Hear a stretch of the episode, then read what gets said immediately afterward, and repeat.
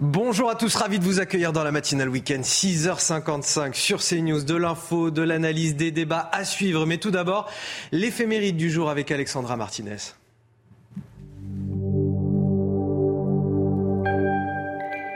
Chers amis, bonjour.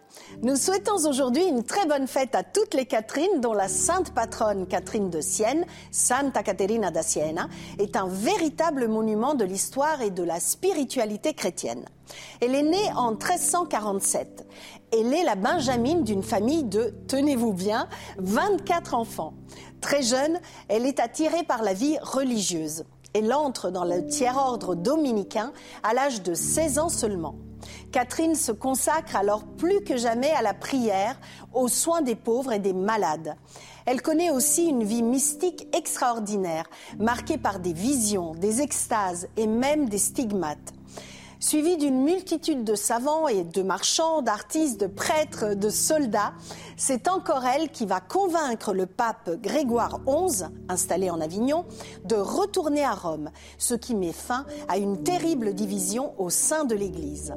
Elle s'installe ensuite à Rome, où elle va rédiger des textes admirables, tout en poursuivant son action auprès du nouveau pape Urbain VI. Épuisée, harcelée par le démon, elle finit par s'éteindre en 1380, âgée de 33 ans seulement. Sainte Catherine est enterrée dans la basilique Santa Maria sopra Minerva à Rome. Depuis 1970, elle est docteur de l'Église. Et voici le dicton du jour. Caprices d'avril font tomber les fleurs et trembler les laboureurs. C'est tout pour aujourd'hui. À demain, chers amis. Ciao ce samedi 29 avril qui marque aussi le début d'un week-end orageux et pluvieux. Mais bon, il en faut bien de la pluie. Tout de suite la météo, Karine Durand. Votre programme avec les déménageurs bretons, des déménagements d'exception. On dit chapeau les bretons. Information sur déménageurs-bretons.fr. La météo avec Groupe Verlaine. Solution de centrale photovoltaïque avec option de stockage pour profiter de la lumière, même en cas de coupure.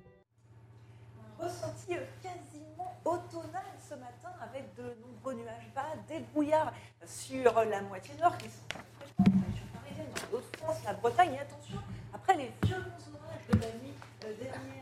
C'était votre programme avec les déménageurs bretons, des déménagements d'exception. On dit chapeau les bretons. Information sur déménageurs-bretons.fr.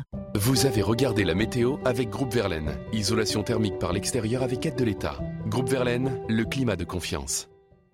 Ah, on a eu un petit souci avec le, le son de Karine Durand. On reviendra tout à l'heure pour la météo. Bien évidemment, je vous le disais, un week-end orageux et pluvieux qui s'annonce, mais c'est pas grave, vous allez rester devant ces news avec la matinale week-end et mes super invités. J'ai Michel Taube à mes Bonjour, Anthony. Bonjour Michel, je le rappelle, fondateur du site Opinion Internationale.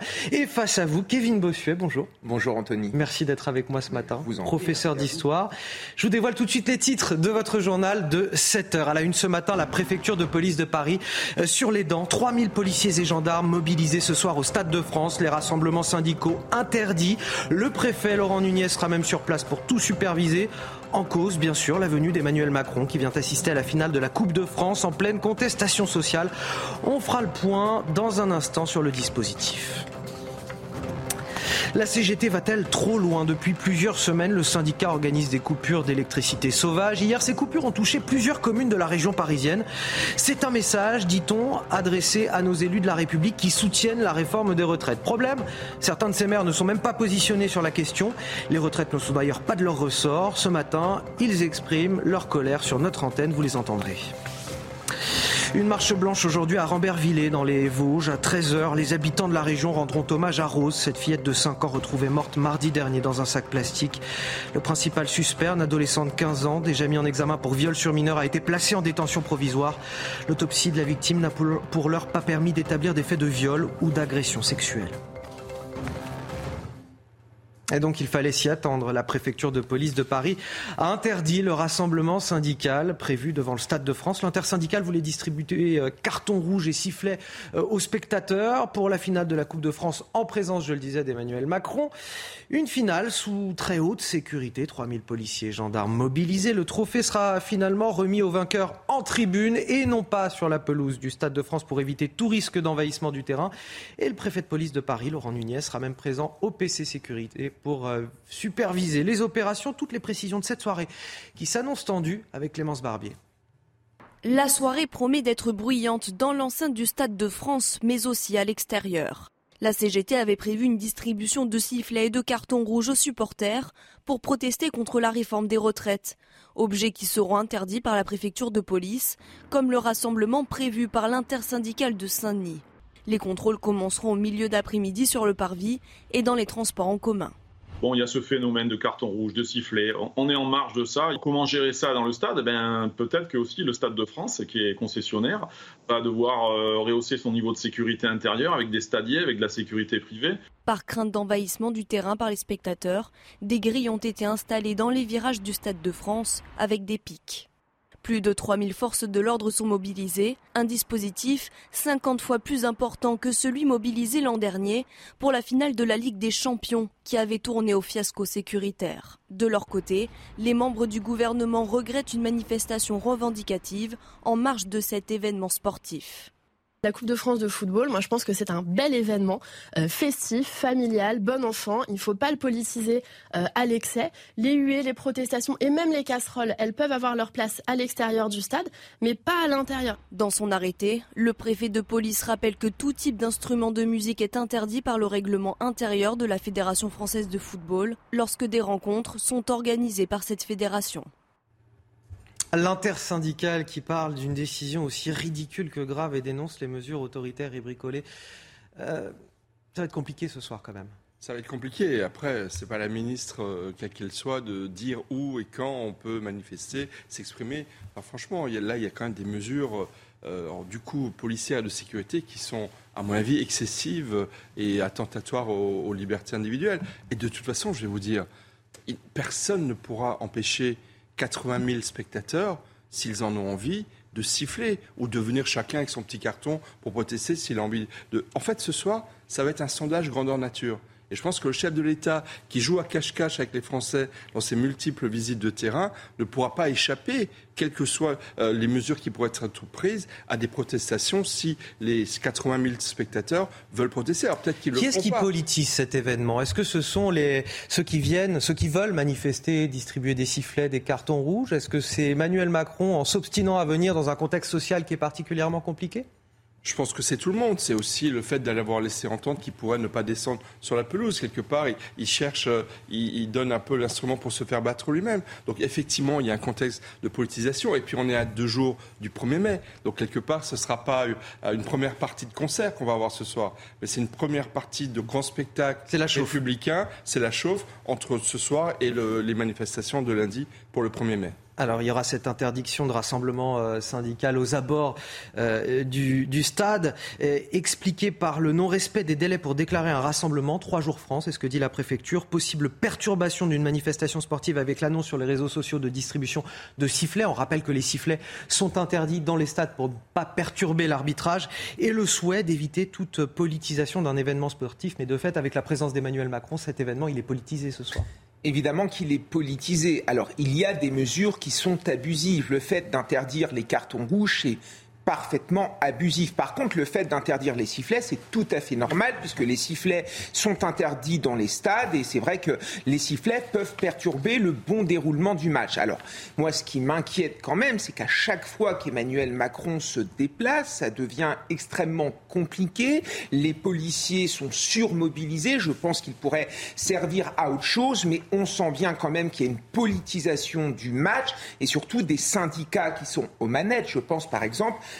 à la CGT. À un moment donné, on peut être pour cette réforme des retraites sans euh, essuyer euh, les vindictes de certains syndicalistes. Il y a quand même un problème démocratique dans ce pays. Quand je vois des élus qui sont hués ou qui sont conspués parce qu'ils sont pour cette réforme des retraites, moi, ça me pose quand même problème. En outre, ici, on est dans un stade. C'est les valeurs du sport qui doivent triompher. Ce ne sont pas les valeurs politiciennes.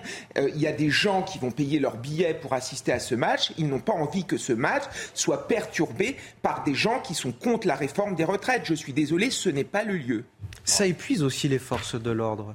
Déjà surmobilisé en ce moment par tous les déplacements ministériels, ceux du chef de l'État, le 1er mai qui va arriver, d'autres journées de contestation qui s'annoncent également. Les l'ordre sont, sont épuisés et puis c'est très inquiétant en vue d'événements qui vont venir euh, dans les prochains mois. Enfin, franchement, pourquoi y a-t-il 3000 policiers? 3000 policiers, c'est considérable. Alors, on peut penser que c'est peut-être pour préparer, c'est peut-être un tour de chauffe aussi pour préparer la sécurité, la Coupe du Monde de rugby qui va commencer début septembre et les Jeux Olympiques, évidemment, l'année prochaine. On a été tellement froidi et inquiet par ce qui s'est passé le 31 mai de l'année dernière pour la finale de la Champions League entre Liverpool et Real de Madrid où ça avait été absolument catastrophique. Donc, peut-être qu'ils ont multiplié les mesures de sécurité pour éviter, pour éviter ce qui s'était passé l'an dernier. Mais effectivement, la police ne va pas pouvoir suivre éternellement. Ça va être absolument quasiment impossible. Et toutes les forces de police, les syndicats policiers se plaignent effectivement d'un épuisement. Je pense que le président de la République doit en tenir compte c'est aussi son, de son devoir. Il doit s'exprimer, il, doit pouvoir se déplacer, mais il doit aussi tenir compte des, euh, de, bah, de l'état de ses troupes, j'ai envie de dire, en tant que représentant de hmm. l'État. Alors, autre question que je voulais vous poser ce matin, la CGT va-t-elle trop loin? Depuis plusieurs semaines, le syndicat organise des coupures d'électricité sauvages. Hier, ces coupures ont touché plusieurs communes de la région parisienne, dans le Val-de-Marne, dans l'Essonne ou encore dans les Hauts-de-Seine. C'est un message adressé à nos élus de la République qui soutiennent la réforme des retraites. C'est ce qu'explique la CGT Énergie, qui revendique une quinzaine de cibles et parmi elles, la mairie de Sceaux. Bonjour euh, Philippe Laurent, vous êtes euh, le maire UDI de Sceaux, vous êtes avec nous ce matin et vous êtes très en colère parce qu'en vous ciblant finalement, j'ai envie de dire que la CGT est complètement à côté de la plaque.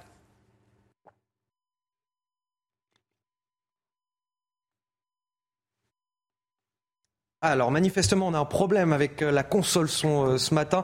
Euh, Philippe Laurent, on reviendra vers vous ce matin pour évoquer la situation de la, mairie de Sceaux et votre positionnement, la CGT qui a une réaction un petit peu absurde, c'est-à-dire que Philippe Laurent ne s'est pas du tout positionné sur cette réforme des retraites. En plus, elle ne relève pas du tout des, euh, des, maires de France qui sont euh, malheureusement déjà euh, attachés à plein d'autres dossiers qui concernent directement leurs administrés. C'est un petit peu ridicule de la part de la CGT. C'est pas seulement ridicule, c'est extrêmement dangereux. Moi, je, je, parlais tout à l'heure de la finale de la Champions League. On oublie trop que le point de départ qui a entraîné l'enchaînement de tous les dysfonctionnements, ça a été une grève annoncé trois jours avant par la CGT et FO RATP, qui ont bloqué, qui ont arrêté la ligne B du RER e qui conduisait au Stade de France. Et ça a été le début des problèmes pour accéder au Stade de France. Et ça a entraîné tous les dysfonctionnements et, les violences qu'on a connues. Donc, effectivement, il n'est pas normal que dans des événements importants, euh, il va y avoir la Coupe du Monde. La question est simple. Est-ce que la CGT veut torpiller des événements mondiaux comme la Coupe du Monde de rugby et les Jeux Olympiques Ça, c'est une question qui vraiment se pose. Et je m'étonne, je m'étonne que lors du vote de la loi Jeux Olympiques et Paralympiques il y a dix jours, avec des mesures comme l'ouverture des magasins le dimanche, comme la télésurveillance qui a été largement augmentée, pourquoi on n'a pas interdit les, les, euh, grèves pendant ces événements internationaux? Et ensuite, effectivement, la CGT, je trouve, va outrepasse outrepasse son rôle. Son rôle, c'est d'être une force syndicale qui défend les intérêts de ses adhérents, mais ça n'est pas de perturber la vie de nos concitoyens. Et je pense qu'ils vont beaucoup trop loin dans un jusqu'au-boutisme et une radicalisation qui, qui, à mon avis, qui contrevient à, son mandat, j'ai envie de dire, d'organisation. Kevin Bossuet, je, rappelle les, précédents euh, cas. Une coupure d'électricité avant-hier lors du match de rugby à Agen-Nevers au stade Armandie. C'est dangereux. Euh, il y a quelques jours, la semaine dernière, dans une clinique de l'Hérault en marge d'une visite d'Emmanuel euh, Macron, alors qu'il y avait des, opérations euh, chirurgicales en cours. Est-ce que la CGT est irresponsable?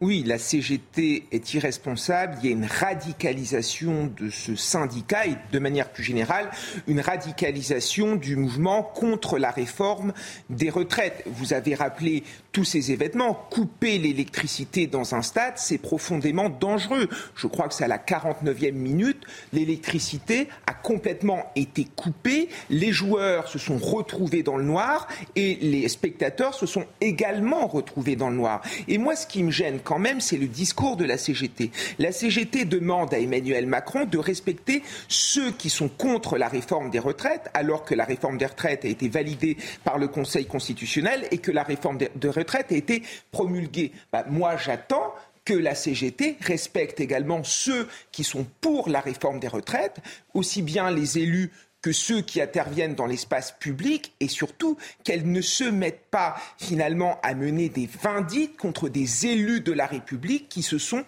positionnés pour. Surtout que votre invité, euh, que l'on va retrouver, lui ne s'est même pas prononcé pour la réforme des retraites et apparemment il est euh, ciblé. Enfin, ce n'est pas normal. Alors, j'ai une bonne nouvelle, c'est qu'on a retrouvé euh, la liaison, en tout cas le son, avec euh, Philippe Laurent, le maire UDI de Sceaux. Bonjour Philippe Laurent, vous faites partie de ces communes qui ont été, euh, on vous entend, c'est une merveilleuse nouvelle, qui ont été ciblées par ces coupures d'électricité menées par la CGT. Et je le disais tout à l'heure, la CGT est un petit peu à côté de la plaque parce que vous, vous ne vous êtes absolument pas positionné sur cette réforme des retraites. Oui, enfin non seulement je ne me suis pas positionné, parce que de toute façon, euh, comme vous le savez, il n'y a plus de cumul entre maire et député, hein, donc ce sont les députés euh, qui ont, enfin, qui ont en tout cas participé au débat. Euh, je suis, il se trouve que je suis aussi président du Conseil supérieur de la fonction publique territoriale, dans lequel il y a à la fois des syndicalistes et des, des, élus locaux. Qui travaillent donc sur les questions de, concernant la fonction publique territoriale, les agents publics communaux. C'est 2 millions d'agents, donc c'est beaucoup de monde.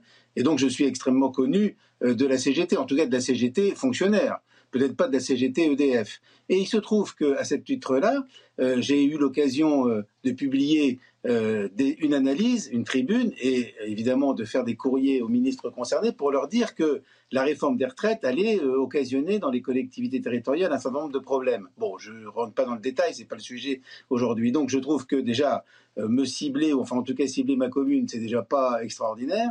Ça, c'est la première chose. Et puis surtout, la deuxième chose, c'est pas moi qui suis ciblé en réalité, ce sont mes habitants et aussi et surtout peut-être mes agents mes agents du service public communal qui ont été euh, donc empêchés de travailler euh, pendant euh, à peu près deux heures, puisque la coupure a eu lieu à 4h30 et l'électricité a été rétablie vers 10h30. Donc entre 8h30, heure d'ouverture, et 10h30, ça a été compliqué pour mes agents. Ils ont perdu du temps, ça leur a fait un travail supplémentaire. Et donc je trouve que c'est pas du tout opportun de la part de la CGT d'avoir mené ces actions envers, envers des mairies qui, je le rappelle, sont des services publics communaux. Philippe Laurent, est-ce que vous allez euh, porter plainte contre la CGT non, pas du tout.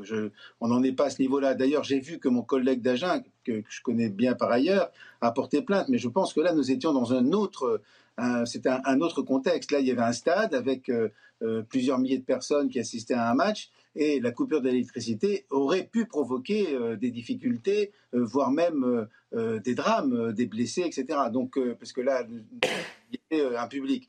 Bon, à, la mairie, c'était pas, c'était pas le cas et ça n'aurait pas été le cas. C'est simplement bon, une question, si vous voulez, de, de, conditions de travail pour les agents et d'accueil des usagers pendant un peu moins de deux heures qui, a été perturbée. Donc, on ne va pas porter plainte pour ça. Mais tout de même, je trouve que il faut savoir euh, mesurer euh, les effets des actions qu'on entreprend et le faire de manière, j'allais dire, juste. Merci à vous, euh, Philippe Laurent, maire UDI de, Sceaux, d'avoir témoigné ce matin sur euh, notre antenne.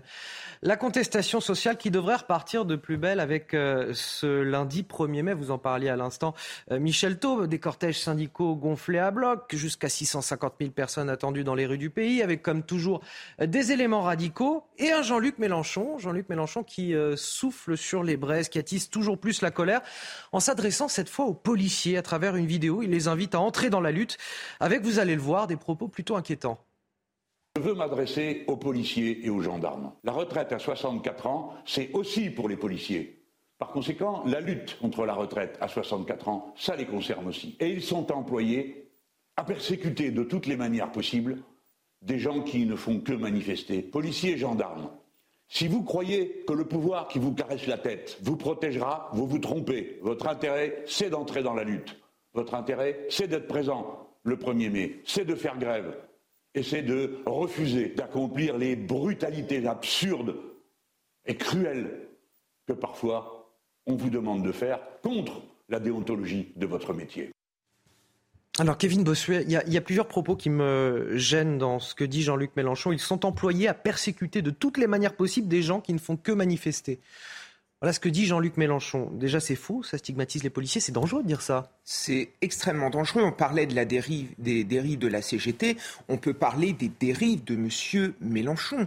M. Mélenchon, c'est quand même un responsable politique de premier plan. C'est quand même un élu de la République. Comment un élu de la République peut-il appeler nos policiers à l'insurrection alors qu'il y a même une forme de schizophrénie, parce que je rappelle quand même que la France insoumise n'a de cesse de taper sur notre police républicaine en parlant de violences policières, en parlant de contrôle aux faciès, et maintenant euh, la France insoumise voudrait finalement en faire le fer de lance de la contestation sociale. Vous voyez bien que là, on est en train de franchir un cap. C'est que derrière des revendications politiques, on est en train de s'en prendre à la légitimité du président de la République, on est en train de s'en prendre à nos institutions, et progressivement, là, on a affaire à un Jean-Luc Mélenchon qui devient, entre guillemets, de plus en plus factieux. Moi, je trouve ça très dangereux. Dans une démocratie saine, il y a le temps du débat, il y a le temps de la contestation. Évidemment qu'on a le droit de manifester, mais si cette réforme des retraites doit être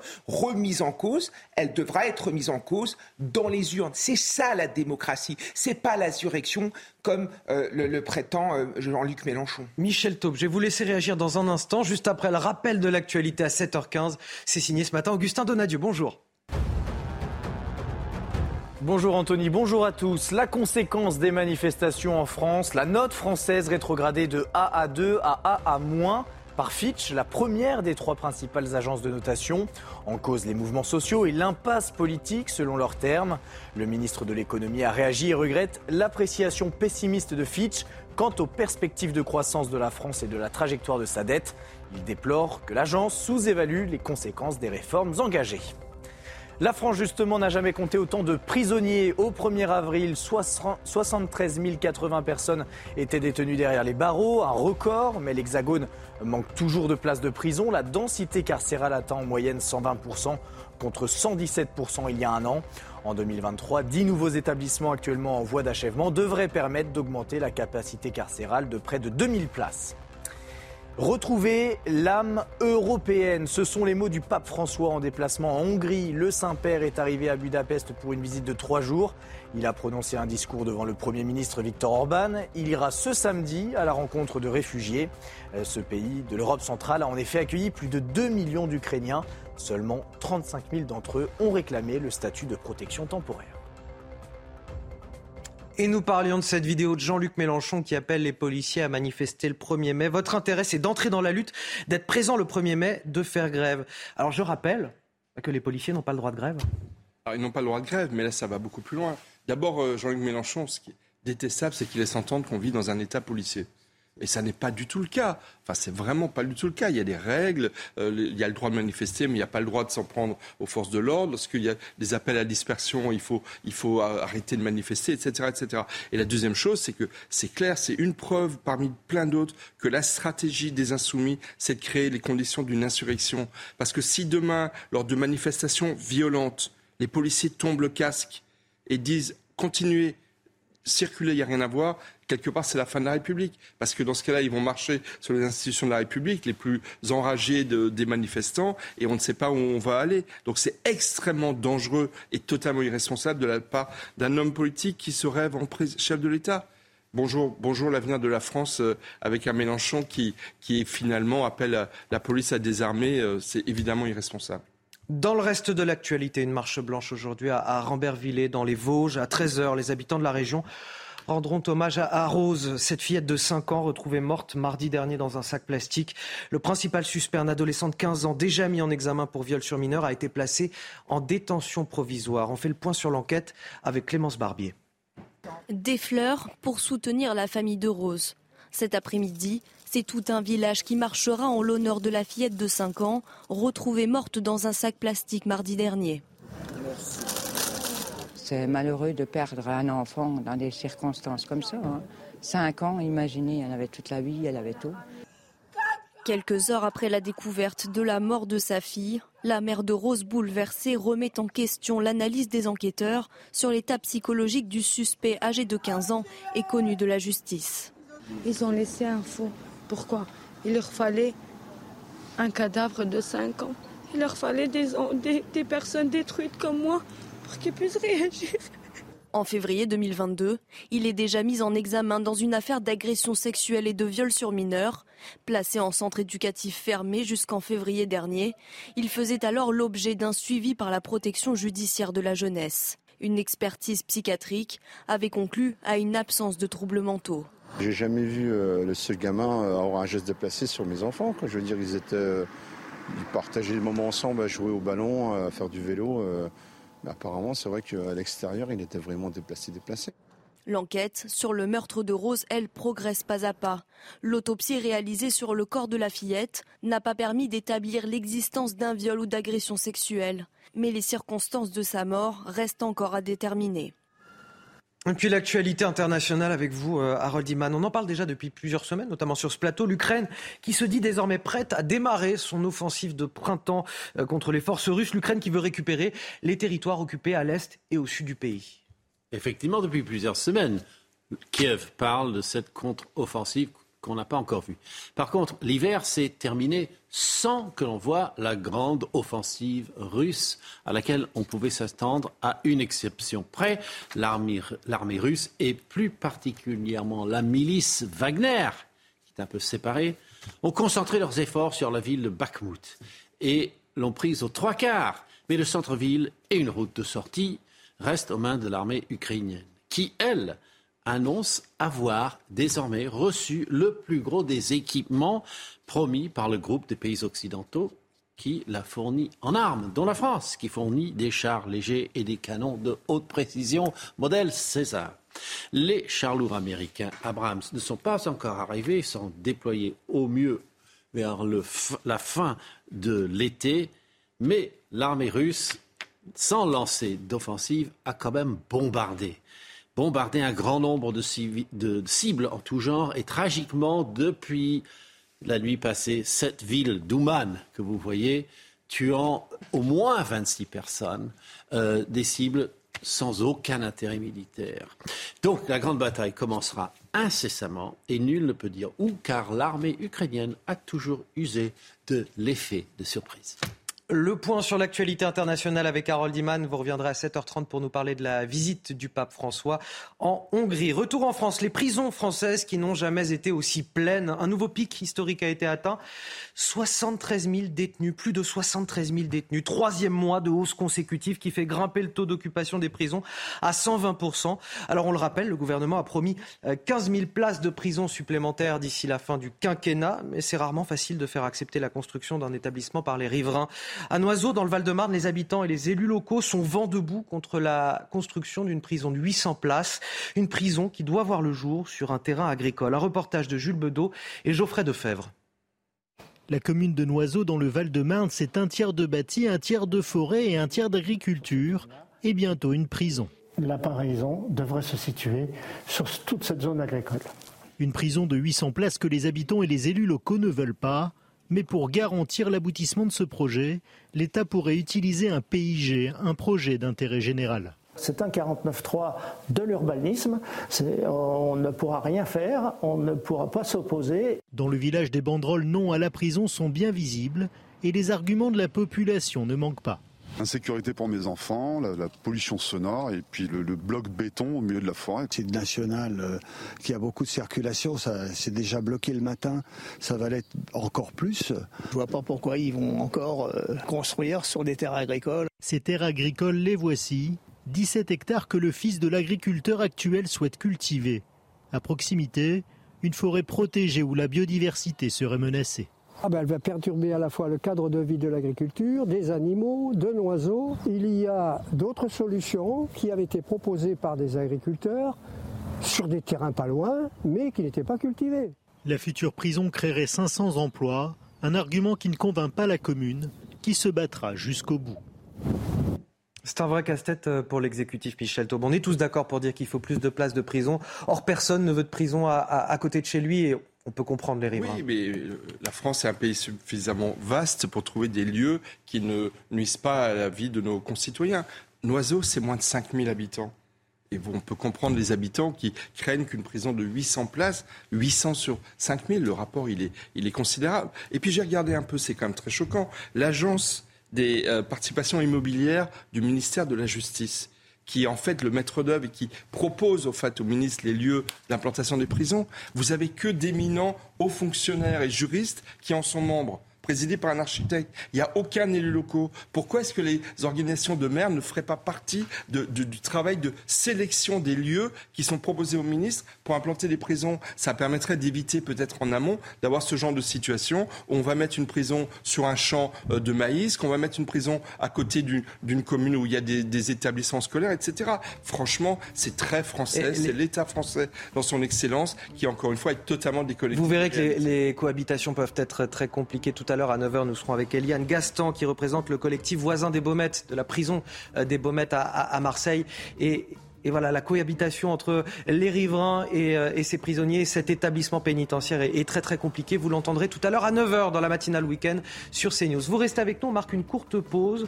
Emmanuel Macron pourra-t-il éviter l'humiliation des sifflets ce soir au Stade de France? On y revient juste après la pause. Quasiment 7h30 de retour dans la matinale week-end avec les excellents Kevin Bossuet et Michel Thau pour décrypter toute l'actualité ce matin. Et elle est dense avec cette question. Emmanuel Macron pourra-t-il éviter l'humiliation des sifflets ce soir au Stade de France? Le chef de l'État reste déterminé face à la colère des Français. Il assistera ce soir à la finale de la Coupe de France de football. Emmanuel Macron dont la stratégie a changé, si je puis dire, ces derniers jours. Il multiplie les déplacements imprévus pour éviter les casserolades. Il multiplie aussi les annonces en forme de cadeaux aux Français. Alors ces derniers sont-ils convaincus? Pas le moins du monde, selon un sondage Odoxa pour le Figaro que l'on vous dévoilera dans quelques instants avec Augustin Donadieu. 150 policiers et gendarmes supplémentaires dans les Alpes-Maritimes pour lutter contre l'immigration clandestine. C'est la promesse faite ce mercredi par Elisabeth Borne, la Première ministre, qui dévoilait la feuille de route des 100 jours du gouvernement. Réaction à suivre de la mairie de Menton ce matin à la frontière avec l'Italie. Et puis ce fléau dans la Vienne, des agriculteurs victimes de vols, vols de bétail et de matériel. Les GPS des tracteurs sont particulièrement prisés. Dernièrement, la gendarmerie a mis fin à une filière d'expédition vers les pays de l'Est. Reportage et témoignages en direct à la fin de ce journal. Jamais une finale de Coupe de France n'aura été sous aussi haute sécurité. 3000 policiers et gendarmes mobilisés ce soir. Un dispositif plus important encore que pour la finale de la Ligue des Champions. Même le préfet de police de Paris, Laurent Nunez, sera sur place au PC Sécurité pour superviser l'opération. Et pour cause, Emmanuel Macron assistera à la rencontre entre Nantes et Toulouse dans un contexte politique extrêmement tendu.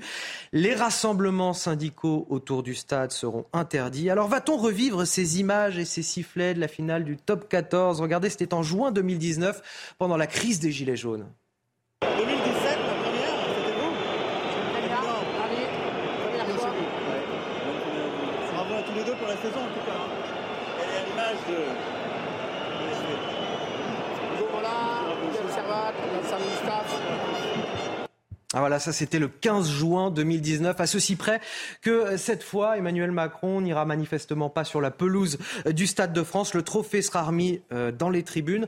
Alors vrai ou pas, le préfet de police Laurent Nunez assure que c'est lui qui a imposé ce protocole pour éviter le risque d'envahissement du terrain et non pas l'Elysée. Le chef de l'État qui veut absolument en prouver qu'il n'est pas embarrassé ni empêché par la contestation sociale. Ces derniers jours, il multiplie les déplacements. Il veut absolument aller au contact des Français avec une nouvelle stratégie ajoute des étapes imprévues à tous ces déplacements, à chacune de ces visites, pour éviter les concerts de casseroles. Les explications, Florian Tardif du service politique de CNews. C'est ce qu'on appelle dans l'entourage du président de la République l'opération catharsis. C'est-à-dire que pour tenter de mettre un terme à la contestation sociale autour de la réforme des retraites, Emmanuel Macron multiplie les interventions médiatiques et les déplacements sur le terrain au rythme de deux euh, visites par semaine. Un prochain déplacement est d'ores et déjà en train d'être préparé, euh, selon nos informations, en tout début de semaine prochaine en Charente-Maritime. Alors pourquoi le président de la République fait-il cela? Euh, Tout simplement pour tenter d'entamer une purge. C'est-à-dire qu'on estime dans son entourage que c'est en se confrontant comme cela régulièrement à la colère des Français que le chef de l'État va pouvoir progressivement apaiser la situation avec une difficulté euh, que à chacun euh, de ces déplacements, un comité d'accueil l'attende. C'était le cas encore il y a deux jours euh, lors d'une visite dans le Doubs. Et pour faire face à cela, l'exécutif a opéré un changement de stratégie en organisant au sein de ces déplacements des haltes surprises. C'était le cas il y a deux jours, permettant ainsi d'éviter une manifestation importante lors de la visite du président de la République. Avec un écueil, c'est que cette stratégie ne peut être déployée à chaque fois. Ce soir, au Stade de France, Emmanuel Macron ne pourra éviter la contestation sociale potentiellement contre la réforme des retraites. Alors éviter les, casserolades en, multipliant les déplacements et surtout les déplacements imprévus, ceux qui ne sont pas inscrits à l'agenda pour éviter euh, d'attirer les, les, rassemblements et les casserolades, c'est une bonne stratégie je ne sais pas si c'est une bonne stratégie, mais on fait toujours référence aux Gilets jaunes, parce qu'il est vrai qu'après les Gilets jaunes, Emmanuel Macron avait su rebondir. Mais la donne n'est plus la même. Je veux dire, à l'époque, il avait fait des espèces de meetings, des réunions. Grâce à, son verbe naturel, il avait su retourner les foules. Sauf que là, il y a une véritable cassure dans le pays, voire un degré de haine qui est incroyable. Donc, il n'arrivera pas à reconquérir une partie de l'opinion publique. En outre, à l'époque, il y avait le fameux quoi qu'il en coûte. Aujourd'hui, ce n'est plus possible. Mmh. On ne peut plus donner comme ça euh, des cadeaux budgétaires. Les taux euh, d'intérêt remontent. On voit bien qu'il y a une pression budgétaire importante. Donc, il ne va pas pouvoir se transformer en Père Noël. Et surtout, il y a un changement qui est fondamental. C'est qu'à l'Assemblée nationale,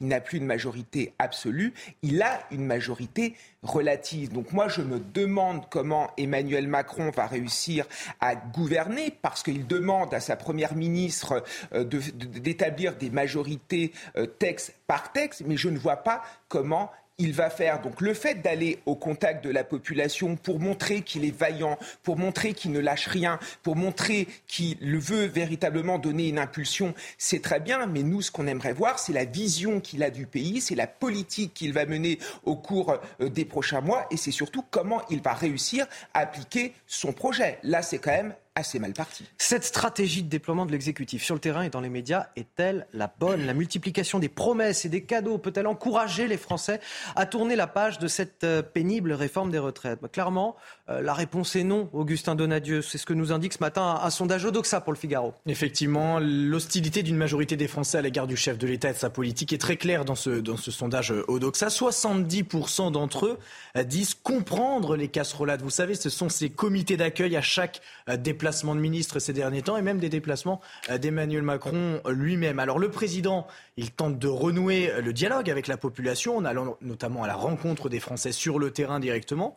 Mais le message ne passe plus puisque 65% des concitoyens eh, disent ne plus écouter le président de la République. Pourtant, les promesses du gouvernement au travers des 100 jours d'apaisement et d'action voulues par Emmanuel Macron avaient pour but eh, d'apaiser la colère. C'est un nouvel échec à ce niveau-là. 70% des interrogés pensent que ces mesures sont faites pour acheter les Français. 72% pensent que ça n'est pas le bon moment. Et enfin, 76% euh, pensent que, euh, enfin, n'y croient pas du tout à ces euh, mesures annoncées par le président de la République. Enfin, que va-t-il se passer dans les prochains jours, dans les prochaines semaines? Eh bien, 60% des Français souhaitent que la mobilisation se poursuive après le 1er mai, jour durant lequel jusqu'à 650 000 personnes battront le pavé en France. Merci Augustin Donadieu. Michel Taube, ça traduit vraiment euh, une crise politique, une crise de confiance, une rupture finalement entre euh, l'élite euh, dirigeante et une majeure partie des Français, comme le montre ce sondage. Entre Emmanuel Macron et une majorité de, Français. Et ce qui est très intéressant, c'est que dans l'histoire contemporaine, souvent des chefs de l'État ont touché le bas avant de remonter. Mais ce qui est inédit, c'est que là, on est en début de quinquennat. Il reste quatre ans. En fait, la, la relation entre Emmanuel Macron et les Français, elle est brisée le face-à-face, donne lieu en fait à chacun se détourne l'un de l'autre. Et ce qui est très inquiétant, c'est qu'il reste 4 ans pour euh, Emmanuel Macron à rester à l'Élysée. Et donc, si vous voulez, qu'est-ce qui va se passer? Comme le disait fort justement Kevin Bossuet, Emmanuel Macron, euh, il n'a plus de majorité à l'Assemblée nationale. Et donc, finalement, qu'est-ce qu'il peut faire? Rien, à peu près rien. C'est peut-être d'ailleurs pour cela qu'il multiplie les visites de terrain, puisque comme tous les projets de loi sont décalés, celui sur l'immigration, honnêtement, il a moins de travail. Donc il peut communiquer, surcommuniquer pour, pour en fait passer le temps et essayer, mais les Français, le sondage le montre bien, ne sont pas dupes, faire croire qu'il est aux manettes, qu'il travaille. Non, la réalité, c'est qu'effectivement, euh, je pense qu'il y a une rupture de confiance, notamment un point très important. Emmanuel Macron, pendant tout le premier quinquennat, même au plus fort des Gilets jaunes, il avait plutôt la cote sur sa crédibilité, sur sa compétence. Et là, il a totalement décroché dans les sondages, notamment en matière de crédibilité. Marine Le Pen est considérée dans beaucoup d'études comme plus compétente et plus crédible que le chef de l'État. Et ça, c'est vraiment, je pense, un indice de ce qu'Emmanuel Macron, qui était un peu, euh, euh, ben voilà, l'homme, euh, l'homme super compétent, l'attendant général. Eh ben non, là, il décroche complètement. Et je pense que pour les quatre années qui viennent, ça va être difficile à gérer. Pour finir sur cette page sociale, je voudrais vous montrer le, tweet d'Aurore Berger, la, chef des députés Renaissance à, l'Assemblée nationale. Est-ce qu'il faut y voir une provocation? Elle a tweeté hier, vous le voyez, sur son déplacement chez un fabricant de casseroles, fallait le faire. L'excellence française, dit-elle, une entreprise du patrimoine vivant dont les casseroles font rayonner la France, du Japon aux États-Unis, des ustensiles qui font la fierté pour le territoire et pour les salariés de cette entreprise familiale aux valeurs solides.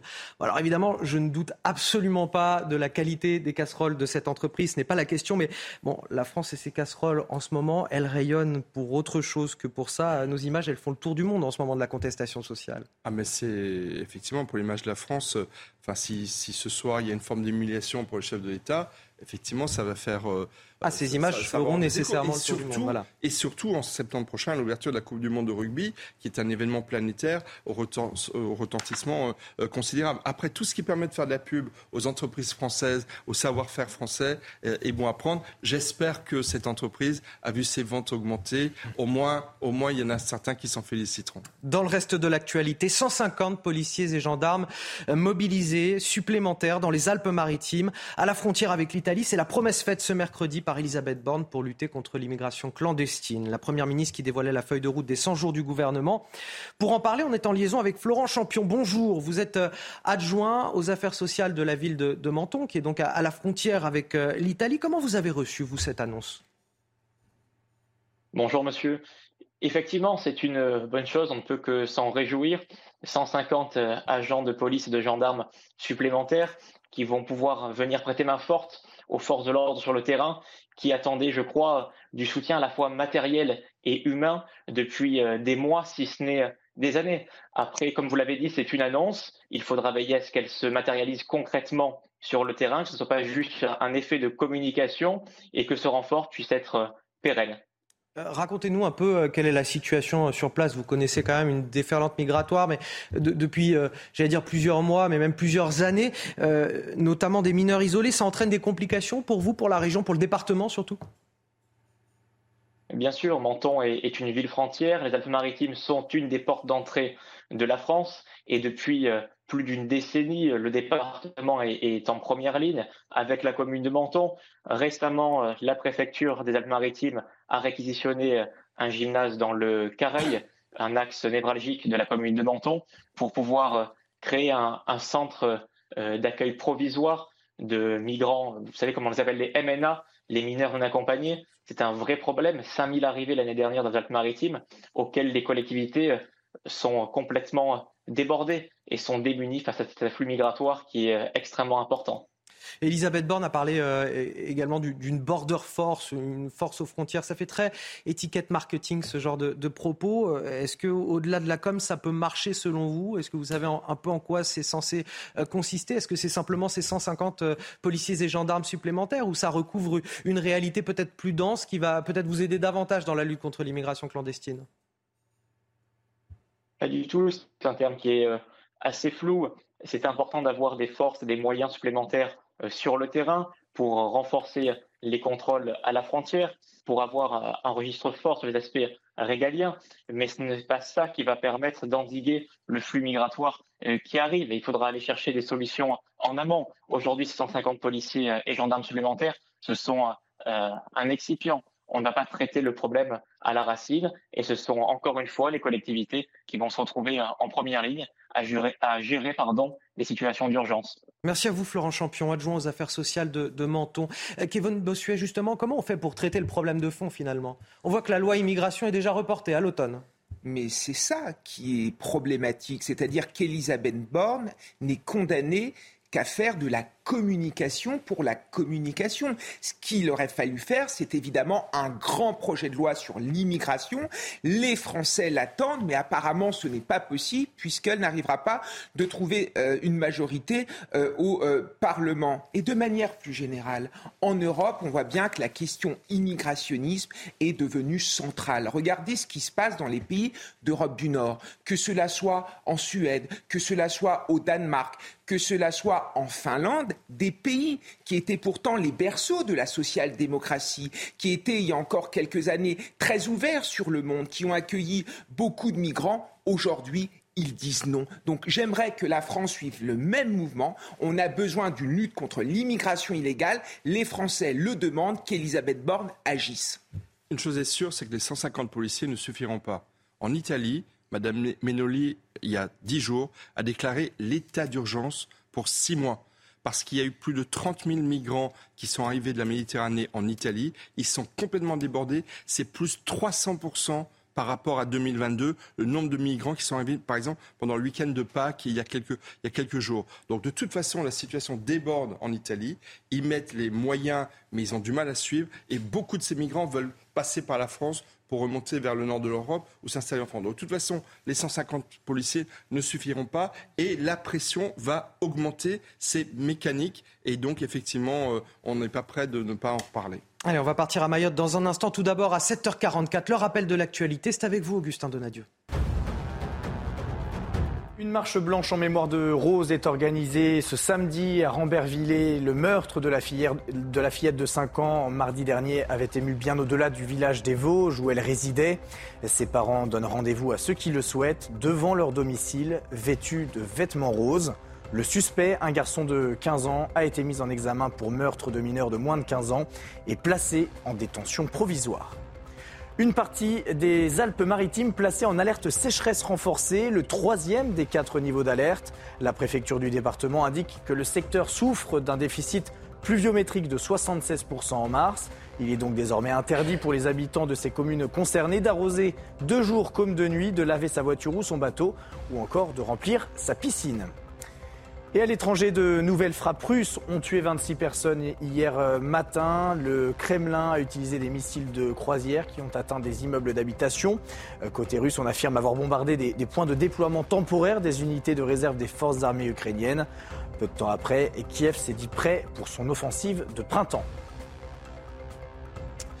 À Mayotte, l'opération Wambouchou durera le, temps qu'il faudra. C'est ce qu'assure Gérald Darmanin alors que 1800 policiers et gendarmes sont déployés depuis déjà euh, lundi sur place. Objectif, mettre fin aux violences, démanteler les bidonvilles, expulser euh, les clandestins venus essentiellement des Comores. Le ministre de l'Intérieur s'est d'ailleurs félicité de ne plus voir un seul bateau de passeurs débarquer depuis le début de la semaine. Mayotte qui connaît une déferlante migratoire. D'ailleurs, en 2022, les trois quarts des expulsions de France ont été réalisées depuis ce département.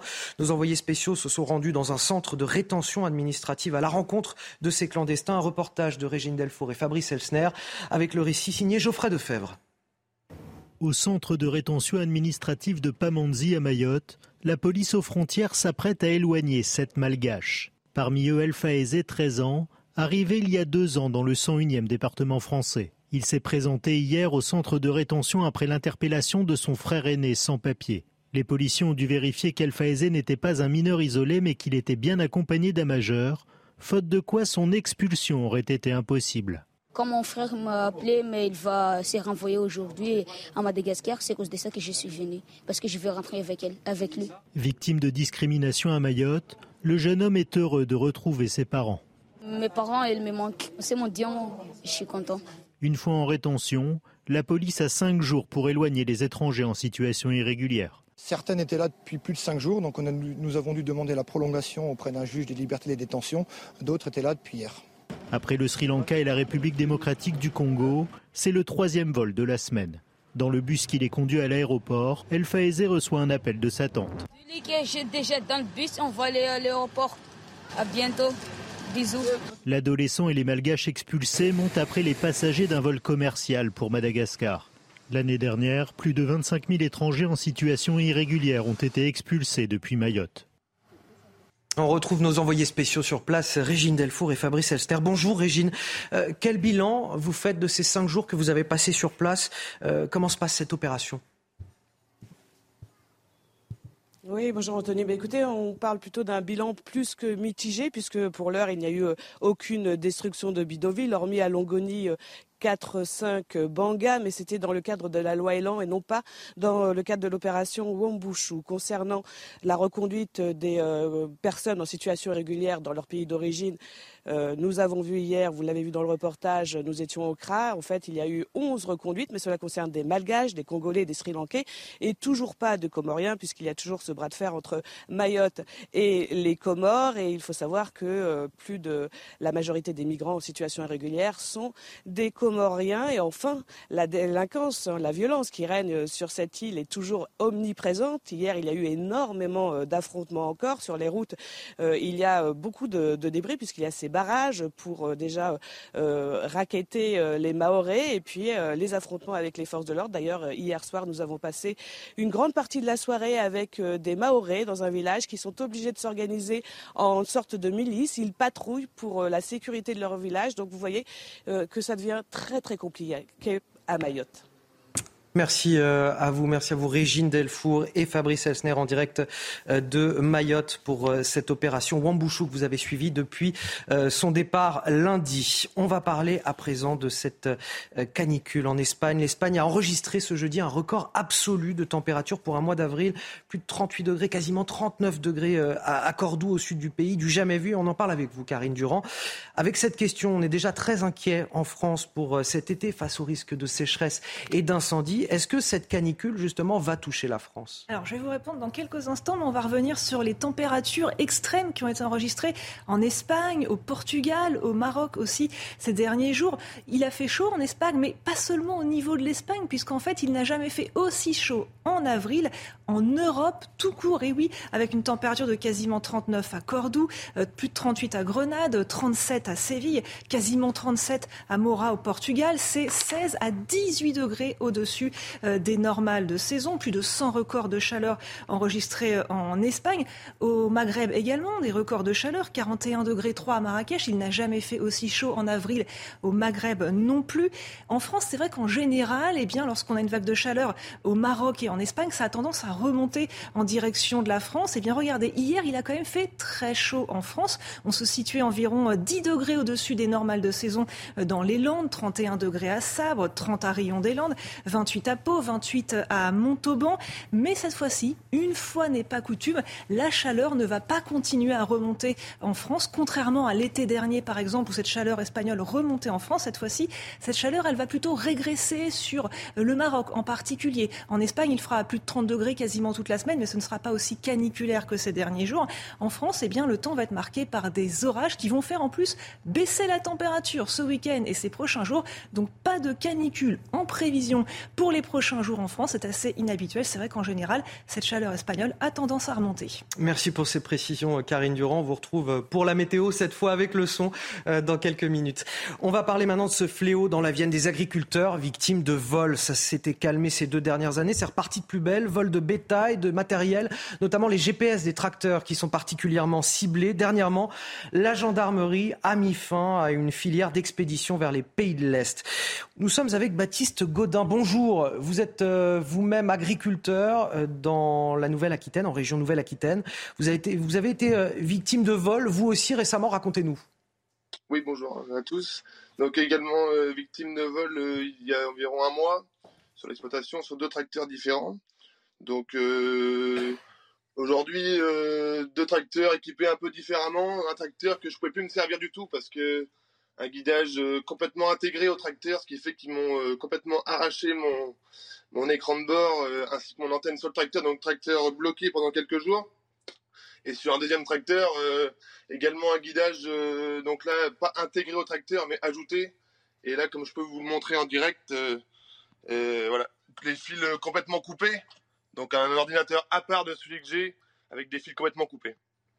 Et vous chiffrez, vous chiffrez ces vols euh, à, combien, euh, Baptiste Gaudin euh, Et, qu'est-ce que ça vous empêche de faire dans, les prochaines semaines, les prochains jours? Ça met un, coup de frein, j'imagine, à votre activité bah, Le coup de frein, surtout, c'est de dire qu'il y a quand même des gens qui sont rentrés dans notre exploitation. Une exploitation quand même fermée, des bâtiments donc ouverts, mais les, des tracteurs sous bâtiments. On évalue à peu près l'ensemble des, dégâts à l'entour de 30, 35 000 euros. Donc euh, c'est quand même pas négligeable sur une exploitation. Et puis aujourd'hui, euh, de plus avoir ce système de guidage, eh bien, me permet, alors entre guillemets, je peux quand même travailler, mais c'est quand même une agriculture de précision. Donc euh, plus on est précis, plus on, travaille, on travaille mieux. Et voilà, pour nous, c'est quand même pas négligeable. Vous avez renforcé la sécurité autour de votre exploitation justement pour éviter ces vols depuis, ou vous allez le faire peut-être? Alors la, la, sécurité, je compte pas clôturer toute ma, ma cour de, de ferme, c'est pas l'objectif. De mettre des caméras, je vois pas forcément l'utilité. Euh, à terme, euh, il a, il n'y a pas vraiment de solution. On voit, on voit personne rôder. On... J'imagine que ça coûte cher en plus un système de sécurité. Et forcément, quand on est agriculteur, on roule pas nécessairement sur l'or non plus. C'est ça, voilà. Je... C'est pas la priorité entre guillemets. On s'est fait cambrioler sur un bâtiment également euh, chez ma sœur. C'est pas forcément euh, la priorité quand on voit le budget qu'il faut mettre dans, dans, des caméras. Donc, euh, avec, avec ou sans caméra, je ne suis pas sûr que le problème soit, soit résolu. Vous avez toutefois une, une, une assurance pour ça par rapport aux dégâts quand même? Alors aujourd'hui, euh, on a une assurance. Donc ce qui peut, ce qui peut être compliqué en ce moment, c'est euh, l'assurance avec, avec les GPS. C'est très pointilleux, ça, demande beaucoup de, frais. Et pour l'instant, nous ne sommes pas couverts par les assurances en totalité. Baptiste Gaudin, agriculteur en, Nouvelle-Aquitaine, victime de vol également. Merci d'avoir accepté de témoigner ce matin sur notre antenne pour évoquer ce, ce fléau. On passe au sport à présent. Vous regardez votre programme avec la machine à café, Groupe Intuition. Lyon rebondit tout de suite dans la course à l'Europe en Ligue 1, battu dimanche dernier à domicile euh, par Marseille. Les Lyonnais ont réagi à Strasbourg en ayant été euh, menés à l'Améno. La 15e minute après cette longue touche, c'est Morgan Sanson qui inscrit son premier but avec le Racing. Il est arrivé cet hiver en Alsace. L'OL renverse le match en 4 minutes. Sur ce corner, euh, Castello Luqueba profite d'un ballon repoussé par euh, Matsels. Et puis un Maxence Cacré bien servi par Enrique euh, pour le but du 2-1. Score final, c'est la troisième victoire consécutive à l'extérieur de Lyon. Paris, Toulouse et donc Strasbourg. Et c'est une première depuis deux ans, depuis avril-mai 2021. Vous avez suivi votre programme avec la machine à café, Groupe Intuition. Allez, on achève cette première heure d'information. Merci à, mes deux premiers invités, Michel Taube et Kevin Bossuet. Pour rester avec nous dans quelques minutes, on retrouvera Najouel Haïté et Benjamin Morel, maître de conférence en, droit public. Euh, on parlera euh, de cette marche blanche aujourd'hui à Ramberville et dans les Vosges. À 13h, les habitants de la, la région vont se retrouver euh, pour rendre hommage à Rose, cette fillette de 5 ans retrouvée morte mardi dernier dans un sac plastique. À tout de suite. Votre programme avec les déménageurs bretons, des déménagements d'exception. On dit chapeau les bretons. Information sur déménageurs-bretons.fr. La météo avec Groupe Verlaine. Solution de centrale photovoltaïque avec option de stockage pour profiter de la lumière, même en cas de coupure.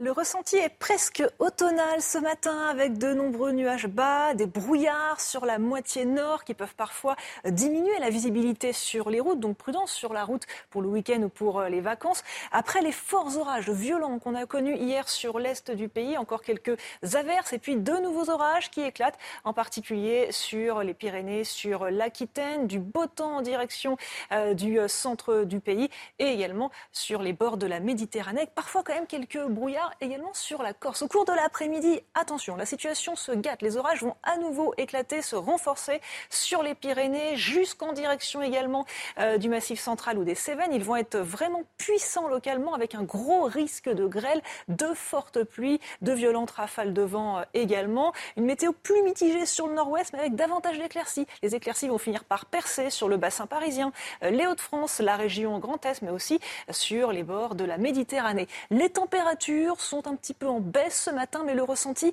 est assez moite, assez lourd, avec toute l'humidité euh, résiduelle. 11 degrés à Paris, euh, par exemple, 8 en remontant euh, vers Lille, 14 pour notamment Nice et Cannes. Et au cours de l'après-midi, toujours de la douceur pour le sud-ouest et même de la chaleur à Perpignan, 26 degrés. Petite baisse au nord, mais encore des températures assez agréables, surtout sous les éclaircies. 19 à Paris, 18 à Brest, 21 à Bourges et 16 à Strasbourg. C'était votre programme avec les déménageurs bretons, des déménagements d'exception. On dit chapeau les bretons. Information sur déménageurs-bretons.fr. Vous avez regardé la météo avec Groupe Verlaine. Isolation thermique par l'extérieur avec aide de l'État. Groupe Verlaine, le climat de confiance. Bonjour à ceux qui se réveillent et qui nous rejoignent. Bienvenue dans la matinale week-end de CNews, de l'info, de l'analyse des débats. Jusqu'à 10h ce matin, de nouveaux invités pour euh, m'accompagner euh, pour cette nouvelle heure d'info. Najou été avocate. Bonjour Anthony. Bonjour, merci d'être avec moi ce matin. Benjamin Morel, maître de conférence en droit public. Bonjour Anthony. Et merci d'être avec moi. Voici euh, les titres de votre matinale. Une marche blanche aujourd'hui à Rambervillers euh, dans les Vosges. À 13h, les habitants de la région rendront hommage à Rose, cette fillette de 5 ans retrouvée morte mardi dernier dans un sac plastique. À la une ce matin, la préfecture de police de Paris sur les dents. 3000 policiers et gendarmes mobilisés ce soir au Stade de France. Les rassemblements syndicaux interdits. Le préfet Laurent Nunez sera même sur place pour tout superviser. En cause, la venue d'Emmanuel Macron qui vient assister à la finale de la Coupe de France en pleine contestation sociale. On fera le point euh, tout à l'heure sur le dispositif. La CGT va-t-elle trop loin? Depuis plusieurs semaines, le syndicat organise des coupures de courant, des coupures d'électricité sauvages. Hier, elles ont touché plusieurs communes de la région parisienne. C'est un message adressé à nos élus de la République qui soutiennent la réforme des retraites. Voilà ce que dit la CGT. Problème, ben, certains de ces maires ne sont même pas positionnés euh, sur la question des retraites. Les retraites ne sont d'ailleurs pas de leur ressort. Ce matin, ils expriment leur colère sur notre antenne. Vous les entendrez. Mais tout d'abord, cette marche blanche aujourd'hui dans les Vosges à 13h en hommage à, Rose, cette fillette de 5 ans retrouvée morte dans un sac plastique mardi dernier. Le principal suspect, un adolescent de 15 ans, euh, déjà mis en examen pour viol sur mineur, a été placé en détention provisoire. On fait le point sur l'enquête avec Clémence Barbier. Des fleurs pour soutenir la famille de Rose. Cet après-midi, c'est tout un village qui marchera en l'honneur de la fillette de 5 ans, retrouvée morte dans un sac plastique mardi dernier. C'est malheureux de perdre un enfant dans des circonstances comme ça. Hein. Cinq ans, imaginez, elle avait toute la vie, elle avait tout. Quelques heures après la découverte de la mort de sa fille, la mère de Rose bouleversée remet en question l'analyse des enquêteurs sur l'état psychologique du suspect âgé de 15 ans et connu de la justice. Ils ont laissé un faux. Pourquoi? Il leur fallait un cadavre de 5 ans. Il leur fallait des, des personnes détruites comme moi pour qu'il puisse réagir. En février 2022, il est déjà mis en examen dans une affaire d'agression sexuelle et de viol sur mineurs. Placé en centre éducatif fermé jusqu'en février dernier, il faisait alors l'objet d'un suivi par la protection judiciaire de la jeunesse. Une expertise psychiatrique avait conclu à une absence de troubles mentaux. J'ai jamais vu euh, le seul gamin euh, avoir un geste déplacé sur mes enfants. Je veux dire, ils étaient, euh, ils partageaient le moment ensemble à jouer au ballon, à faire du vélo. Mais apparemment, c'est vrai qu'à l'extérieur, il était vraiment déplacé, déplacé. L'enquête sur le meurtre de Rose, elle, progresse pas à pas. L'autopsie réalisée sur le corps de la fillette n'a pas permis d'établir l'existence d'un viol ou d'agression sexuelle. Mais les circonstances de sa mort restent encore à déterminer. Et puis ce phénomène de société, chaque année, de plus en plus de, cadres quittent les métropoles pour rejoindre la campagne, surtout depuis la crise sanitaire.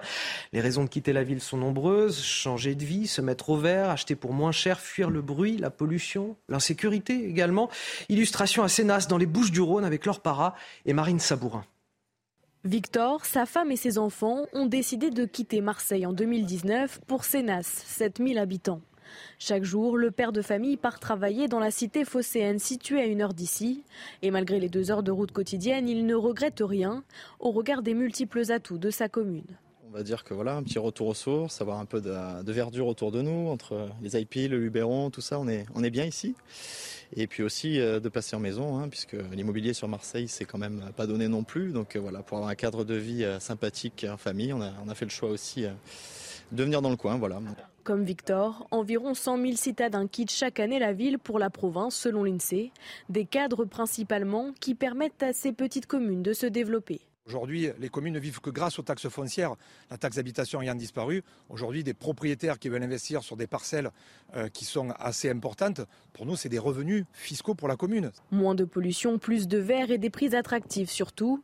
À Sénas, le prix du mètre carré est d'environ 3 000 euros, presque 5 000 à Marseille et jusqu'à 8 000 euros à Aix-en-Provence.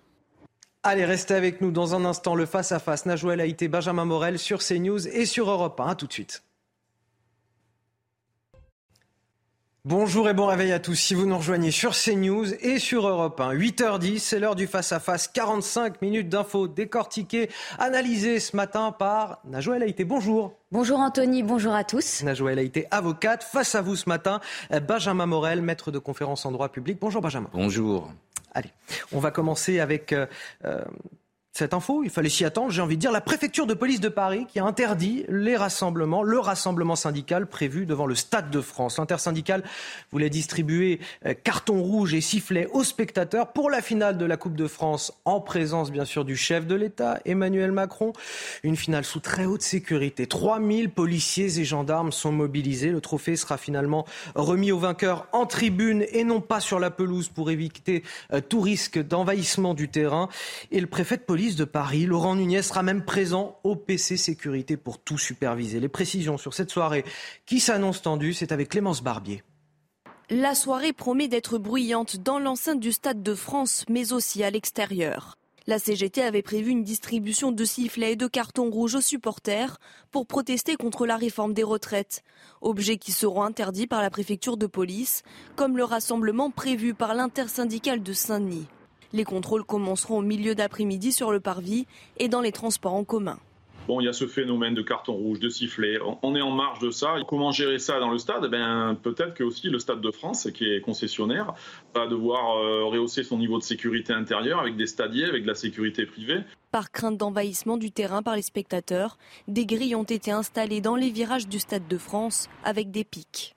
Plus de 3000 forces de l'ordre sont mobilisées, un dispositif 50 fois plus important que celui mobilisé l'an dernier pour la finale de la Ligue des Champions qui avait tourné au fiasco sécuritaire. De leur côté, les membres du gouvernement regrettent une manifestation revendicative en marge de cet événement sportif. La Coupe de France de football, moi je pense que c'est un bel événement, euh, festif, familial, bon enfant. Il ne faut pas le politiser euh, à l'excès. Les huées, les protestations et même les casseroles, elles peuvent avoir leur place à l'extérieur du stade, mais pas à l'intérieur. Dans son arrêté, le préfet de police rappelle que tout type d'instrument de musique est interdit par le règlement intérieur de la Fédération française de football lorsque des rencontres sont organisées par cette fédération. Alors Najwa El Haïté, le rassemblement syndical euh, interdit. L'intersyndicale parle d'une décision aussi ridicule que grave et dénonce des mesures autoritaires et bricolées. Vous en pensez quoi?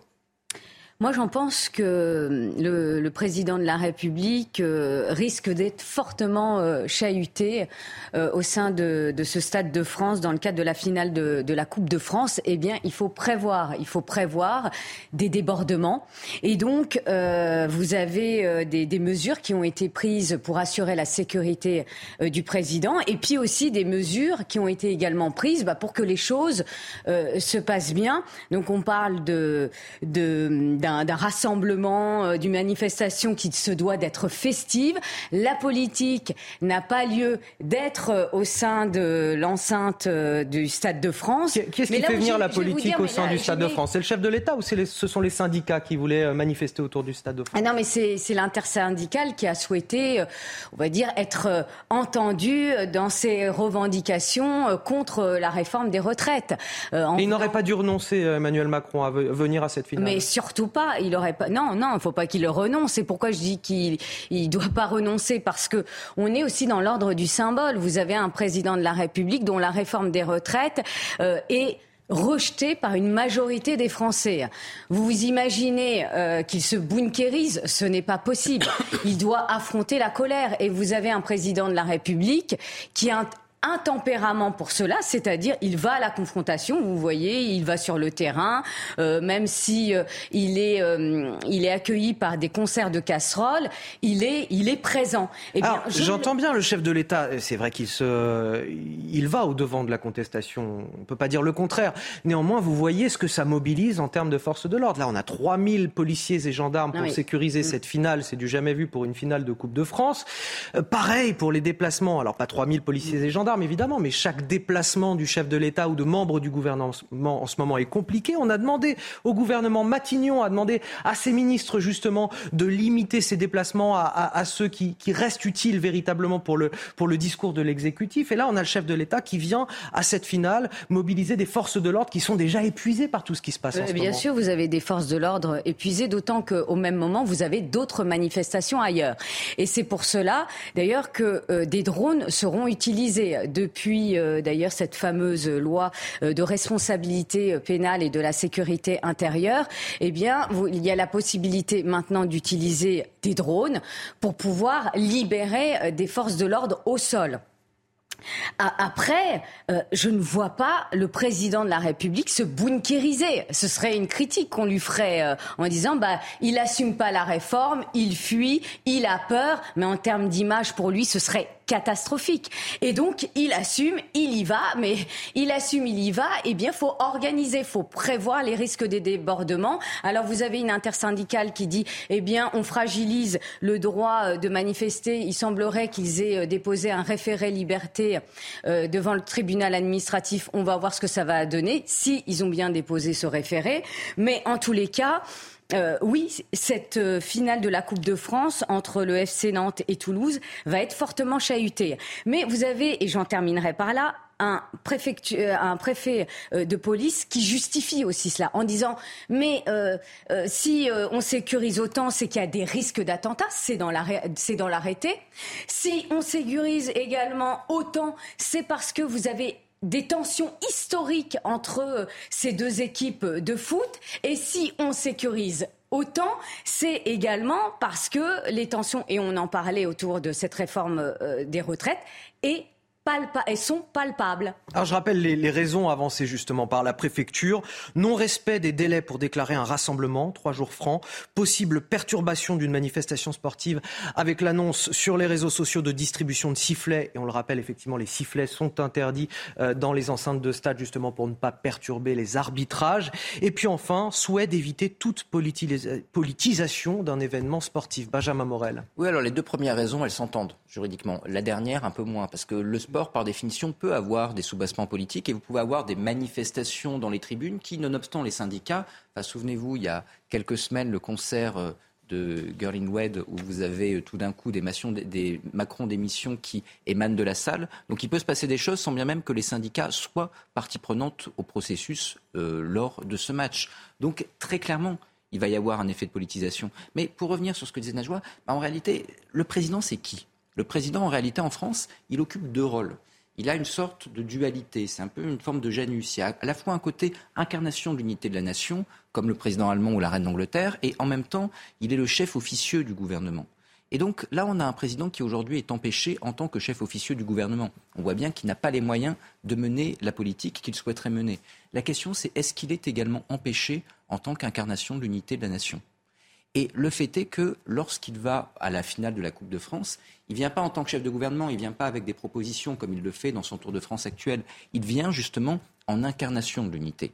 Si jamais cette incarnation, elle est contestée, elle est attaquée, si elle est sapée par des sifflets, par des syndicats, etc., à ce moment-là, eh bien, c'est vraiment le rôle du chef de l'État dans ses fondements qui sont attaqués, qui est attaqué. Donc là, c'est le but des syndicats. Et Emmanuel Macron, eh bien, à la fois fait preuve de courage en y allant, mais en même temps, eh bien, risque probablement, quoi qu'il arrive, et même s'il n'y a pas de sifflet, il y aura probablement des huées, risque malgré tout d'être atteint dans cette fonction. Je voudrais vous faire écouter cette séquence avant de poursuivre. Euh, c'était la finale du top 14 en juin 2019. Emmanuel Macron sur la pelouse du stade qui se fait siffler, qui se fait huer. Écoutez. 2017, la première, c'était vous C'est Allez, première fois. Bravo à tous les deux pour la saison en tout cas.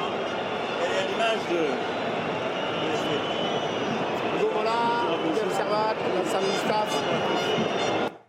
Alors va-t-on revivre ces images à ceci près que euh, Emmanuel Macron ne sera manifestement pas sur la tribune, euh, sur la pelouse pardon du Stade de France. Le trophée sera remis euh, dans les tribunes. Vrai ou pas, le préfet de police Laurent Nunez assure que c'est lui qui a imposé ce protocole pour éviter le risque d'envahissement du terrain et non pas à la demande de l'Élysée. Le chef de l'État qui veut en tout cas absolument prouver qu'il n'est pas embarrassé ni empêché par la contestation sociale. Ces derniers jours, il multiplie les déplacements. Il veut aller au contact avec une nouvelle stratégie, c'est-à-dire qu'il ajoute des étapes euh, imprévues à chacune de ces visites pour éviter les concerts de casseroles. Toutes les explications, Florian Tardif, on en discute juste après.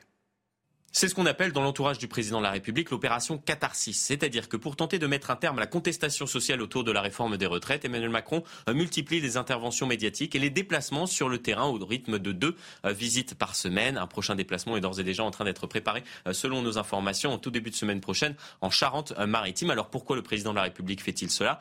Euh, Tout simplement pour tenter d'entamer une purge.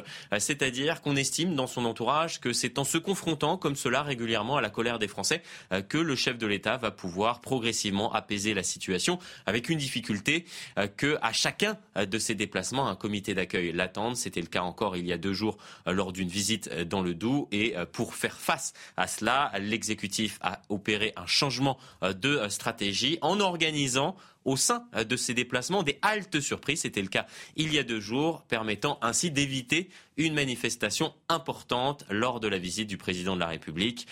Avec un écueil, c'est que cette stratégie ne peut être déployée à chaque fois. Ce soir, au Stade de France, Emmanuel Macron ne pourra éviter la contestation sociale potentiellement contre la réforme des retraites.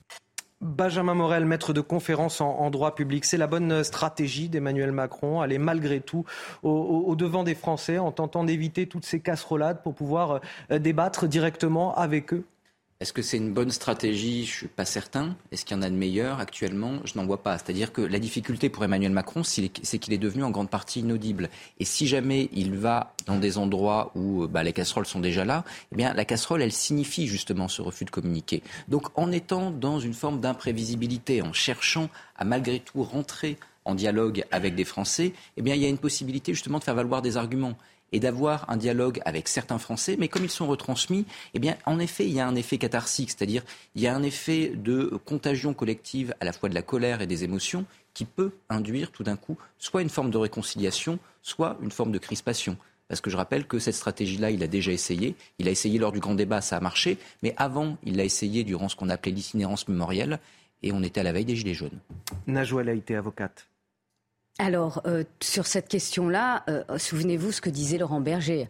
Laurent Berger a dit que l'adoption de cette réforme des retraites allait laisser des traces. Et elle laisse des traces. Et je pense pendant plusieurs mois, puisque vous avez euh, un agenda qui se déroule. Le 3 mai, on aura la réponse concernant le dépôt de ce référendum euh, euh Initiative partagée. d'initiative partagée. Je vous remercie, euh, Benjamin.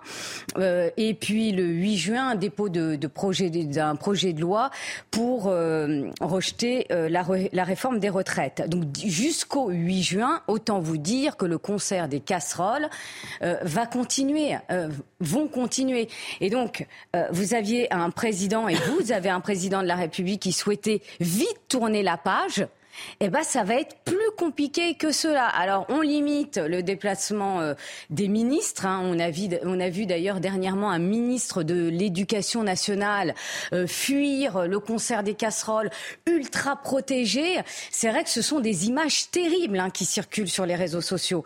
Et euh, il s'agit aussi de rentrer dans une, un rapport de force au niveau de la communication politique. Et c'est pour ça que vous avez un président de la République qui ne peut pas se bunkériser. Ce serait terrible en termes d'image. C'est-à-dire qu'il serait euh, euh, coincé à l'Élysée, ne pouvant pas sortir, mais ce serait un aveu d'affaiblissement redoutable pour lui. Il reste encore quatre ans.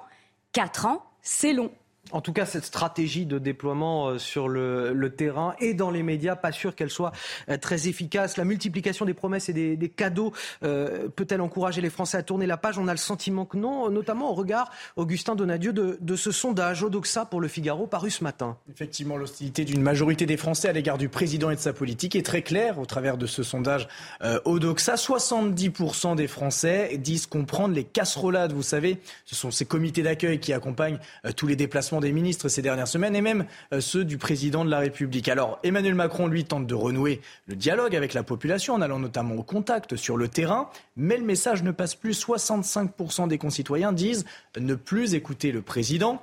Pourtant, les promesses du gouvernement, au travers des 100 jours d'apaisement et d'action voulues par Emmanuel Macron, avaient pour but justement d'apaiser les colères à ce niveau-là, c'est un nouvel échec. 70% des personnes interrogées euh, pensent que ces mesures sont faites pour acheter la paix sociale. 72% euh, pensent que ce n'est pas le bon moment. Et enfin, 76% n'y croient tout bonnement pas.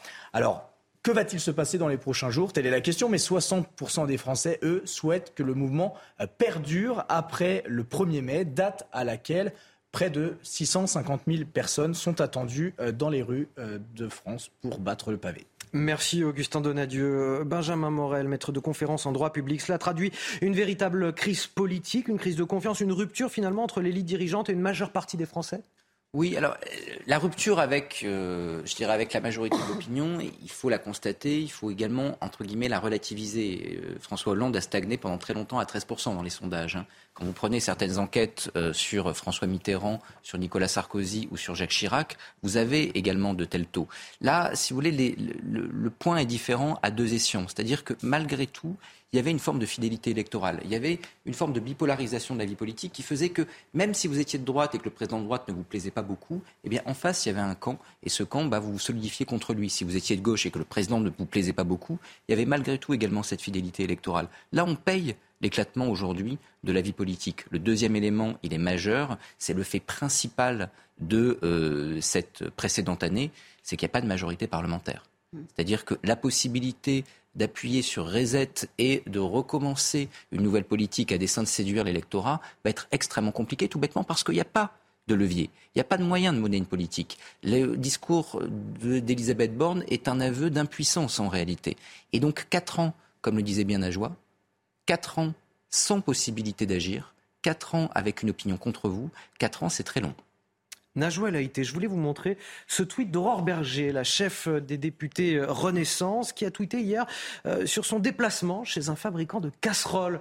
Euh, fallait le faire. Mm. Euh, elle nous dit l'excellence française, une entreprise du patrimoine vivant euh, dont les casseroles font rayonner la France, du Japon aux États-Unis, des ustensiles qui font la fierté pour le territoire et pour les salariés de cette entreprise familiale aux valeurs solides. Évidemment, on félicite cette entreprise aux valeurs solides et qui réussit et on en est très fiers et on est très content pour eux. Mais la France et ses casseroles rayonnent en ce moment dans le monde pour d'autres raisons, pour la contestation sociale qui a lieu en ce moment. Est-ce que c'est une provocation de la part d'Aurore Berger? Est-ce que c'était opportun euh, ce clin d'œil à la, contestation sociale à, travers la, promotion de ce fabricant de casseroles? Euh, au-delà euh, de la mise en avant de, cette entreprise qui fait rayonner la France par la production de ces casseroles, je pense que c'est une provocation, bien sûr, c'est une provocation. Mais pour euh, rebondir sur ce que vient de dire euh, Benjamin Morel, moi je pense que le mécontentement des Français euh, ne se limite pas uniquement à cette réforme des retraites. Je pense que c'est bien plus profond que cela. Et puis le gouvernement actuel n'en est pas uniquement responsable. Pourquoi? Parce que vous avez des Français qui assistent impuissants au délitement de leurs services publics. L'hôpital, l'école, le volet régalien la justice, la sécurité. Vous voyez, ça fait beaucoup. Et donc, euh, ils sentent une, une France qui, euh, au regard de ces services publics, parce qu'on attend beaucoup de ces services publics, surtout quand la pression fiscale est bien là. Et, et, bah, ça ne suit pas au niveau des services publics. Et, euh, et ce qui n'arrange pas les choses, c'est que vous êtes aussi dans un contexte social et économique extrêmement difficile. Je rappelle que l'inflation, là, aujourd'hui, atteint 6%. Je rappelle que le pouvoir d'achat est fortement atteint. Je rappelle également que vous avez des salaires qui n'augmentent pas aussi vite que l'inflation. Et donc, tout ça fait qu'on est dans une extrême euh, tension, dans une extrême vulnérabilité aussi des relations entre les uns et les autres. Donc vous avez une ministre qui souhaite le dialogue social, sauf qu'aujourd'hui on constate que ce dialogue social est extrêmement dur et euh, force est de constater également que c'est pas forcément euh, le dialogue social, une, ça n'appartient pas forcément à la culture française. Donc on a un contexte très très difficile. Après, euh, moi j'ai informé que malgré cette réforme des retraites, vous avez une agence financière Fitch, parce que cette réforme des retraites, elle a été euh, prise pour faire, euh, excusez-moi, on fait de la comptabilité aussi. Hein. C'est pour faire plaisir à Wall Street, aux agences financières. Et, mais exactement, auprès de qui on emprunte. exactement, aux créanciers de la France. Sauf qu'hier, l'agence financière Fitch, eh bien, rabaisse la note euh, de la dette française, elle est passée de AA à A à moins. N'en dites pas plus puisque c'est l'objet du flash info d'Augustin Donatieu. Ah bah très bien, bah, ça tombe bien. Il est 8h30 sur CNews et sur Europe 1. On accueille Augustin Donatieu pour le rappel de l'actualité. Bonjour Augustin. Bonjour Anthony, bonjour à tous. Une marche blanche en mémoire de Rose est organisée ce samedi à Rambervillers. Le meurtre de la fillette de 5 ans, mardi dernier, avait ému bien au-delà de, ce de ce village des Vosges où elle résidait. Ses parents donnent rendez-vous à ceux qui le souhaitent devant leur domicile, vêtus de rose. Le suspect, un garçon de 15 ans, a été mis en examen pour meurtre de mineurs de moins de 15 ans et placé en détention provisoire. La conséquence justement des manifestations à répétition, la note française rétrograde de A à 2 à A à- par Fitch, la première euh, des trois principales agences de notation. En cause, les mouvements sociaux et l'impasse politique selon leurs termes. Le ministre de l'économie, euh, Bruno Le Maire, a réagi et regrette l'appréciation pessimiste de Fitch quant aux perspectives de croissance de la France et de la trajectoire de sa dette. Il déplore que l'agence sous-évalue les conséquences des réformes engagées.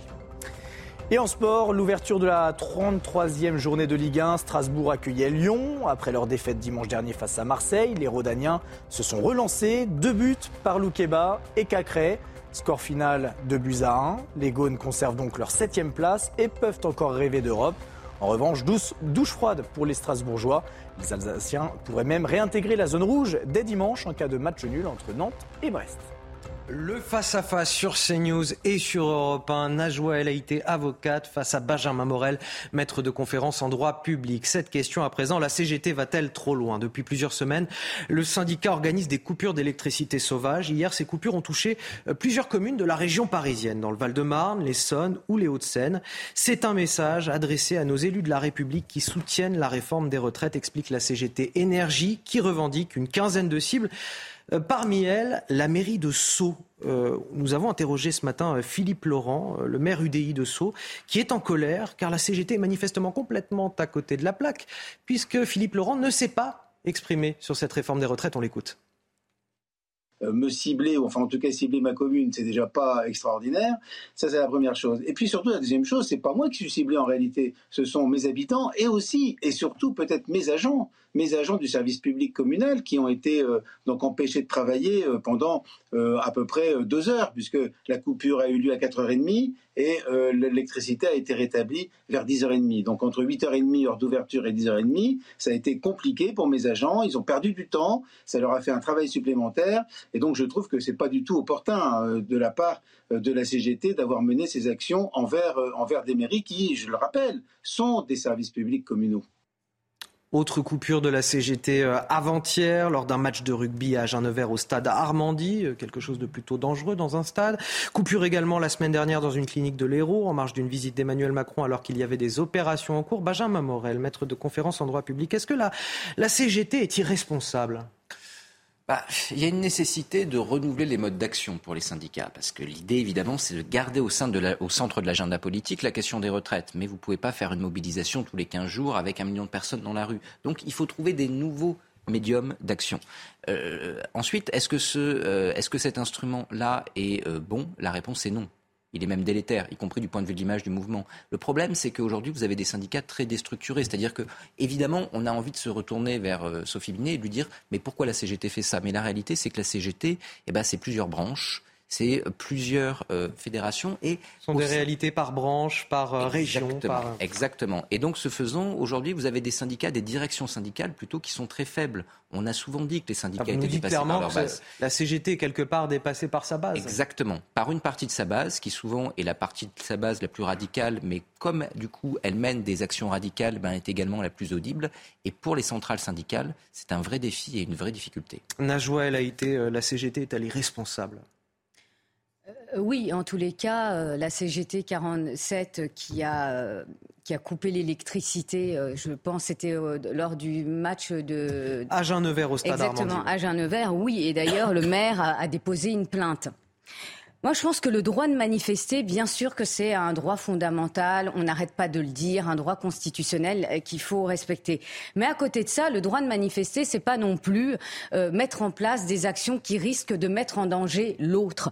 Je pense notamment aux coupures d'électricité dans les cliniques, dans les hôpitaux. Ça, c'est inadmissible.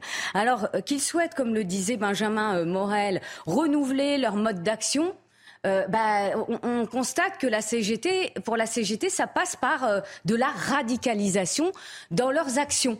Et peu importe les répercussions euh, sur les autres et euh, la mise en danger aussi d'autrui, parce que je parlais des hôpitaux, c'est quand même extrêmement grave ce qui a été fait. Alors après, on nous dit, oui, mais on ne savait pas, on a coupé l'électricité, enfin ça c'est la CGT 47, on ne savait pas, on a coupé l'électricité, on ne savait pas que ça allait avoir un impact euh, sur une clinique avec l'impact sur des opérations en cours. Mais c'est irresponsable, c'est irresponsable. Alors j'entends qu'ils souhaitent renouveler leur mode d'action, se radicaliser pour être entendu, parce que en effet, on ne peut pas mettre un million euh, de personnes euh, euh, tous les samedis dans la rue, mais je les invite à être responsables. La CFDT est un, est un syndicat qui, qui se veut être responsable. Et c'est pour ça, il va falloir voir comment leur union va, euh, va perdurer euh, dans les mois à venir.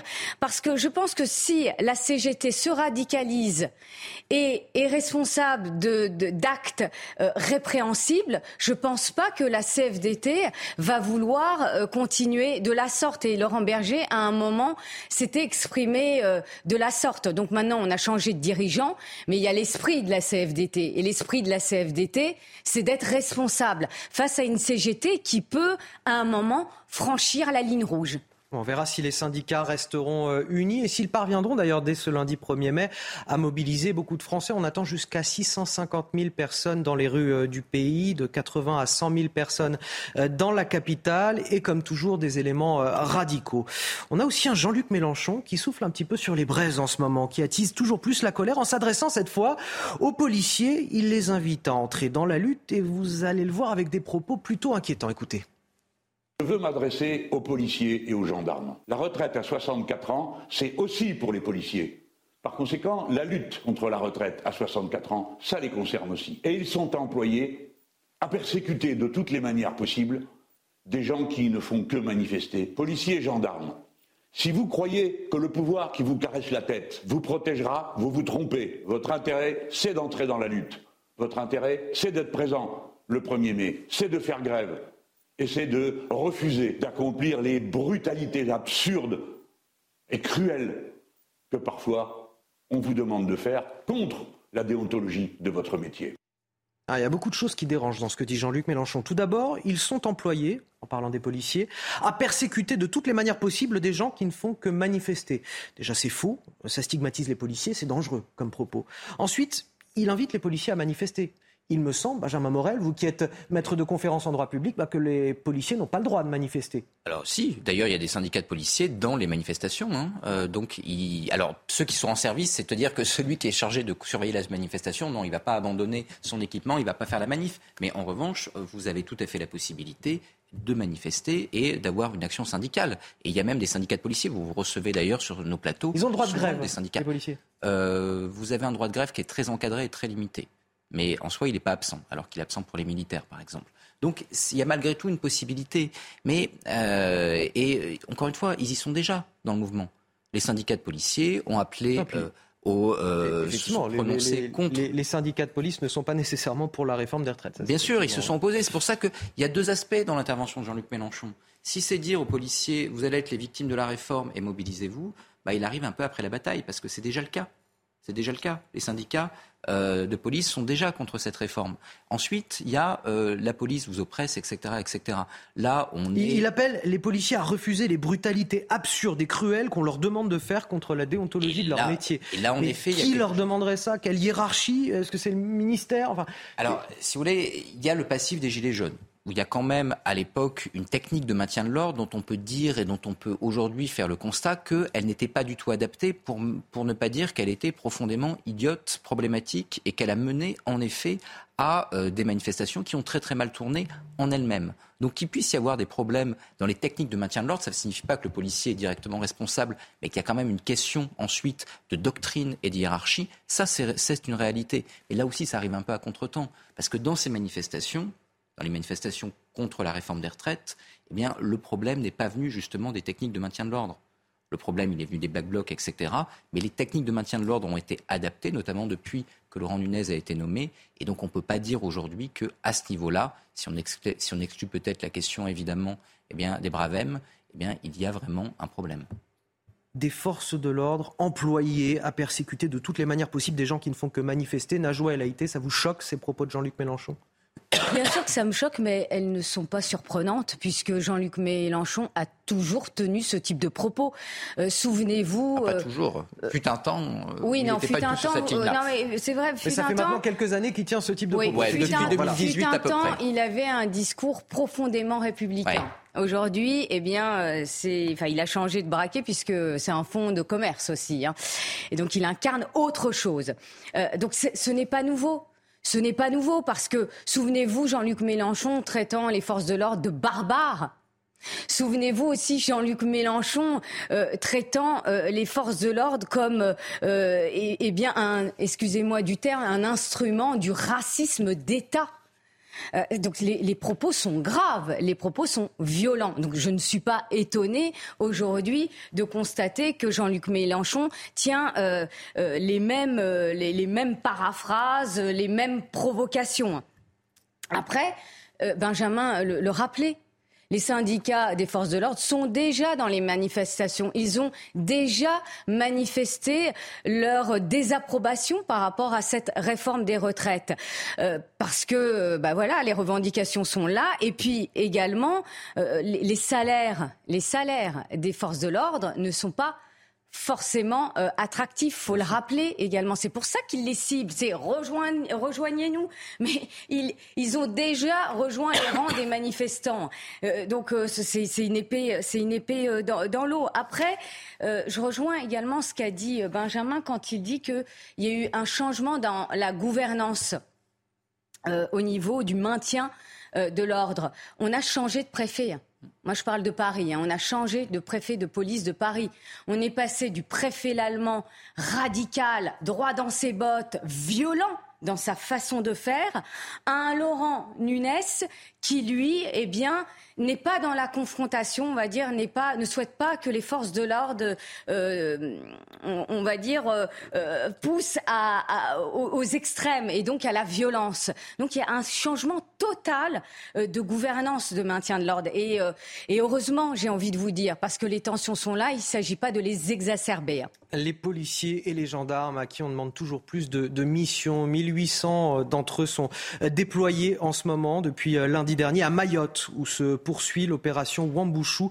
Elle durera le temps qu'il faudra, c'est ce que nous dit Gérald Darmanin, le ministre de l'Intérieur. L'objectif, c'est de mettre fin aux violences, démanteler les, bidonvilles, expulser les clandestins venus essentiellement des Comores. Le ministre de l'Intérieur qui s'est d'ailleurs félicité de ne plus voir un seul bateau de passeurs débarquer depuis le, début de la semaine. On va rejoindre sur place nos envoyés spéciaux, euh, Régine Delfour et Fabrice Elsner. Bonjour à tous les deux. Bonjour Régine, quel bilan vous faites de ces cinq jours que vous avez passés sur place? Bonjour euh, Anthony. Eh bien, écoutez, c'est un bilan qui est plus que mitigé puisque euh, depuis le début de l'opération, aucun euh, bidonville donc n'a été détruit suite à une décision de justice. Il y a eu quelques bangas, hein, ce sont des habitations qui sont faites de tôle et de bois qui ont été détruits à Longoni, mais c'était dans le cadre de la loi Elan pour la construction d'un lycée, rien à voir avec l'opération Wambouchou. Concernant donc la reconduite des personnes en situation irrégulière, il y a eu 11 personnes qui l'ont été, mais elles sont d'origine sri lankaise malgache et congolaise. Et cela ne concerne pas les Comoriens, puisqu'il y a toujours ce bras de fer entre Mayotte et les Comores. Or, euh, la plupart des migrants en situation irrégulière euh, sur Mayotte sont des Comoriens.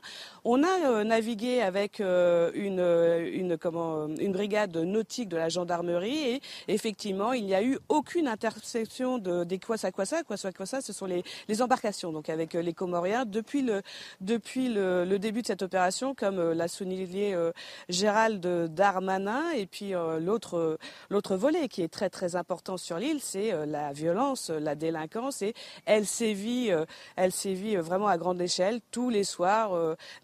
Mercredi soir, nous étions à Djoujani où il y a eu des affrontements très violents avec les forces de l'ordre. D'ailleurs, neuf policiers ont été blessés, dont quatre policiers du raid, puisque ce qu'il faut savoir, c'est que ces jeunes se, se construisent un barrage. Mayotte, c'est entouré de collines. Ces jeunes donc euh, font un barrage pour raqueter les, les. Ensuite, ils montent dans les collines et c'est à partir des collines qu'ils euh, caillassent les forces de l'ordre. Et le raid a voulu euh, donc les intercepter dans la colline. Et comme c'est le terrain de jeu de ces, de ces délinquants, ces compliqué pour les forces de l'ordre qui viennent de la métropole d'arriver donc à maîtriser cela. Et puis hier, nous étions avec, une, avec des villageois qui sont obligés de s'organiser face à cette violence, puisque eux sont agressés, les, les maisons parfois sont brûlées, il y a énormément de vols. Et ils ont décidé, eux, de, de, créer une association et, et de faire, d'organiser des, des, patrouilles pour, pour assurer leur sécurité. Donc, vous voyez, c'est très compliqué. Aujourd'hui, tout à l'heure, vers midi, il y a une manifestation à Mamoudzou, puisqu'ils veulent, il y a 1000 personnes qui doivent être attendues pour que cette opération continue. Ils réclament donc la destruction des bidonvilles. Ah oui, les attentes sont fortes des Mahorais. Merci à vous, euh, Régine Delfour, en, direct de Mayotte. Merci également à Fabrice Elsner, qui est derrière la, caméra. Benjamin Morel, quel bilan euh, vous tirez, vous, de, cette opération depuis euh, ces cinq premiers jours d'opération? On sait que ça va durer un, certain temps, mais quand même, d'ores et déjà, on a vu que les Comores s'étaient vivement opposés à, l'expulsion de ces ressortissants de, Mayotte pour, les réadmettre dans son propre pays. On, a vu que les associations, des avocats, des associations ont, lutté pour éviter le démantèlement des bidonvilles. Euh, qu'est-ce que vous en dites, vous? Est-ce que c'est un fiasco, cette opération? Alors, au bout de cinq jours, c'est dur de tirer un bilan, évidemment, d'autant que l'opération doit durer deux mois, voire plus. Donc, on verra à la fin. Néanmoins, ce qu'on peut dire à ce stade, c'est que ça n'a pas été très très bien préparé au moins à deux enseignes. C'est-à-dire que d'un point de vue juridique, je suis désolé, mais la plupart des contestations des associations, elles sont fondées. Hein. C'est-à-dire que normalement, il y, a des actes juridiques préalables qui n'ont pas été pris. Donc lorsque vous préparez bien votre, votre opération, vous vous arrangez au moins pour que juridiquement ça tienne la route. Sinon, évidemment, c'est tout l'ensemble ensuite de la chaîne qui est fragilisé. Ça ne remet pas en cause la justification de l'opération, mais dans son exécution, ça nuit à son efficacité, justement. Ensuite, on est en pleine élection présidentielle aux Comores. Et donc, ce faisant, le timing n'est pas bon. Bah non, si vous voulez demander au président des Comores de reprendre ses ressortissants actuellement, il va pas vous dire oui par définition. C'est pas le bon moment pour lui politiquement. On peut comprendre ça. Et donc, ce faisant, mener maintenant cette opération, encore une fois, j'en remets pas, je remets pas en cause sa légitimité, mais la mener maintenant dans ces conditions-là, c'est probablement, en effet, se mettre des bâtons dans les roues et aller vers l'échec. Donc on voit que là, on est probablement dans une, dans une opération essentiellement de communication politique. Il s'agit de faire oublier la loi immigration qui est mise sous le tapis. Le problème, c'est que la communication politique est en train de tourner au, fiasco parce que ça ne se passe pas très bien. Najwa Laïté.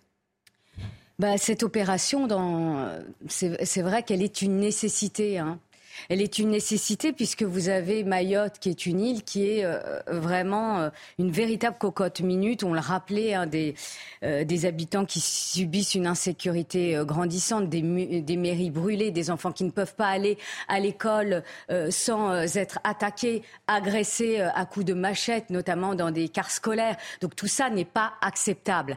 Après cette opération, j'ai envie de vous dire, elle a, elle a tourné court. Elle a tourné court parce que vous avez des décisions de justice euh, qui, euh, qui ont euh, heurté bah, le déroulement de cette opération.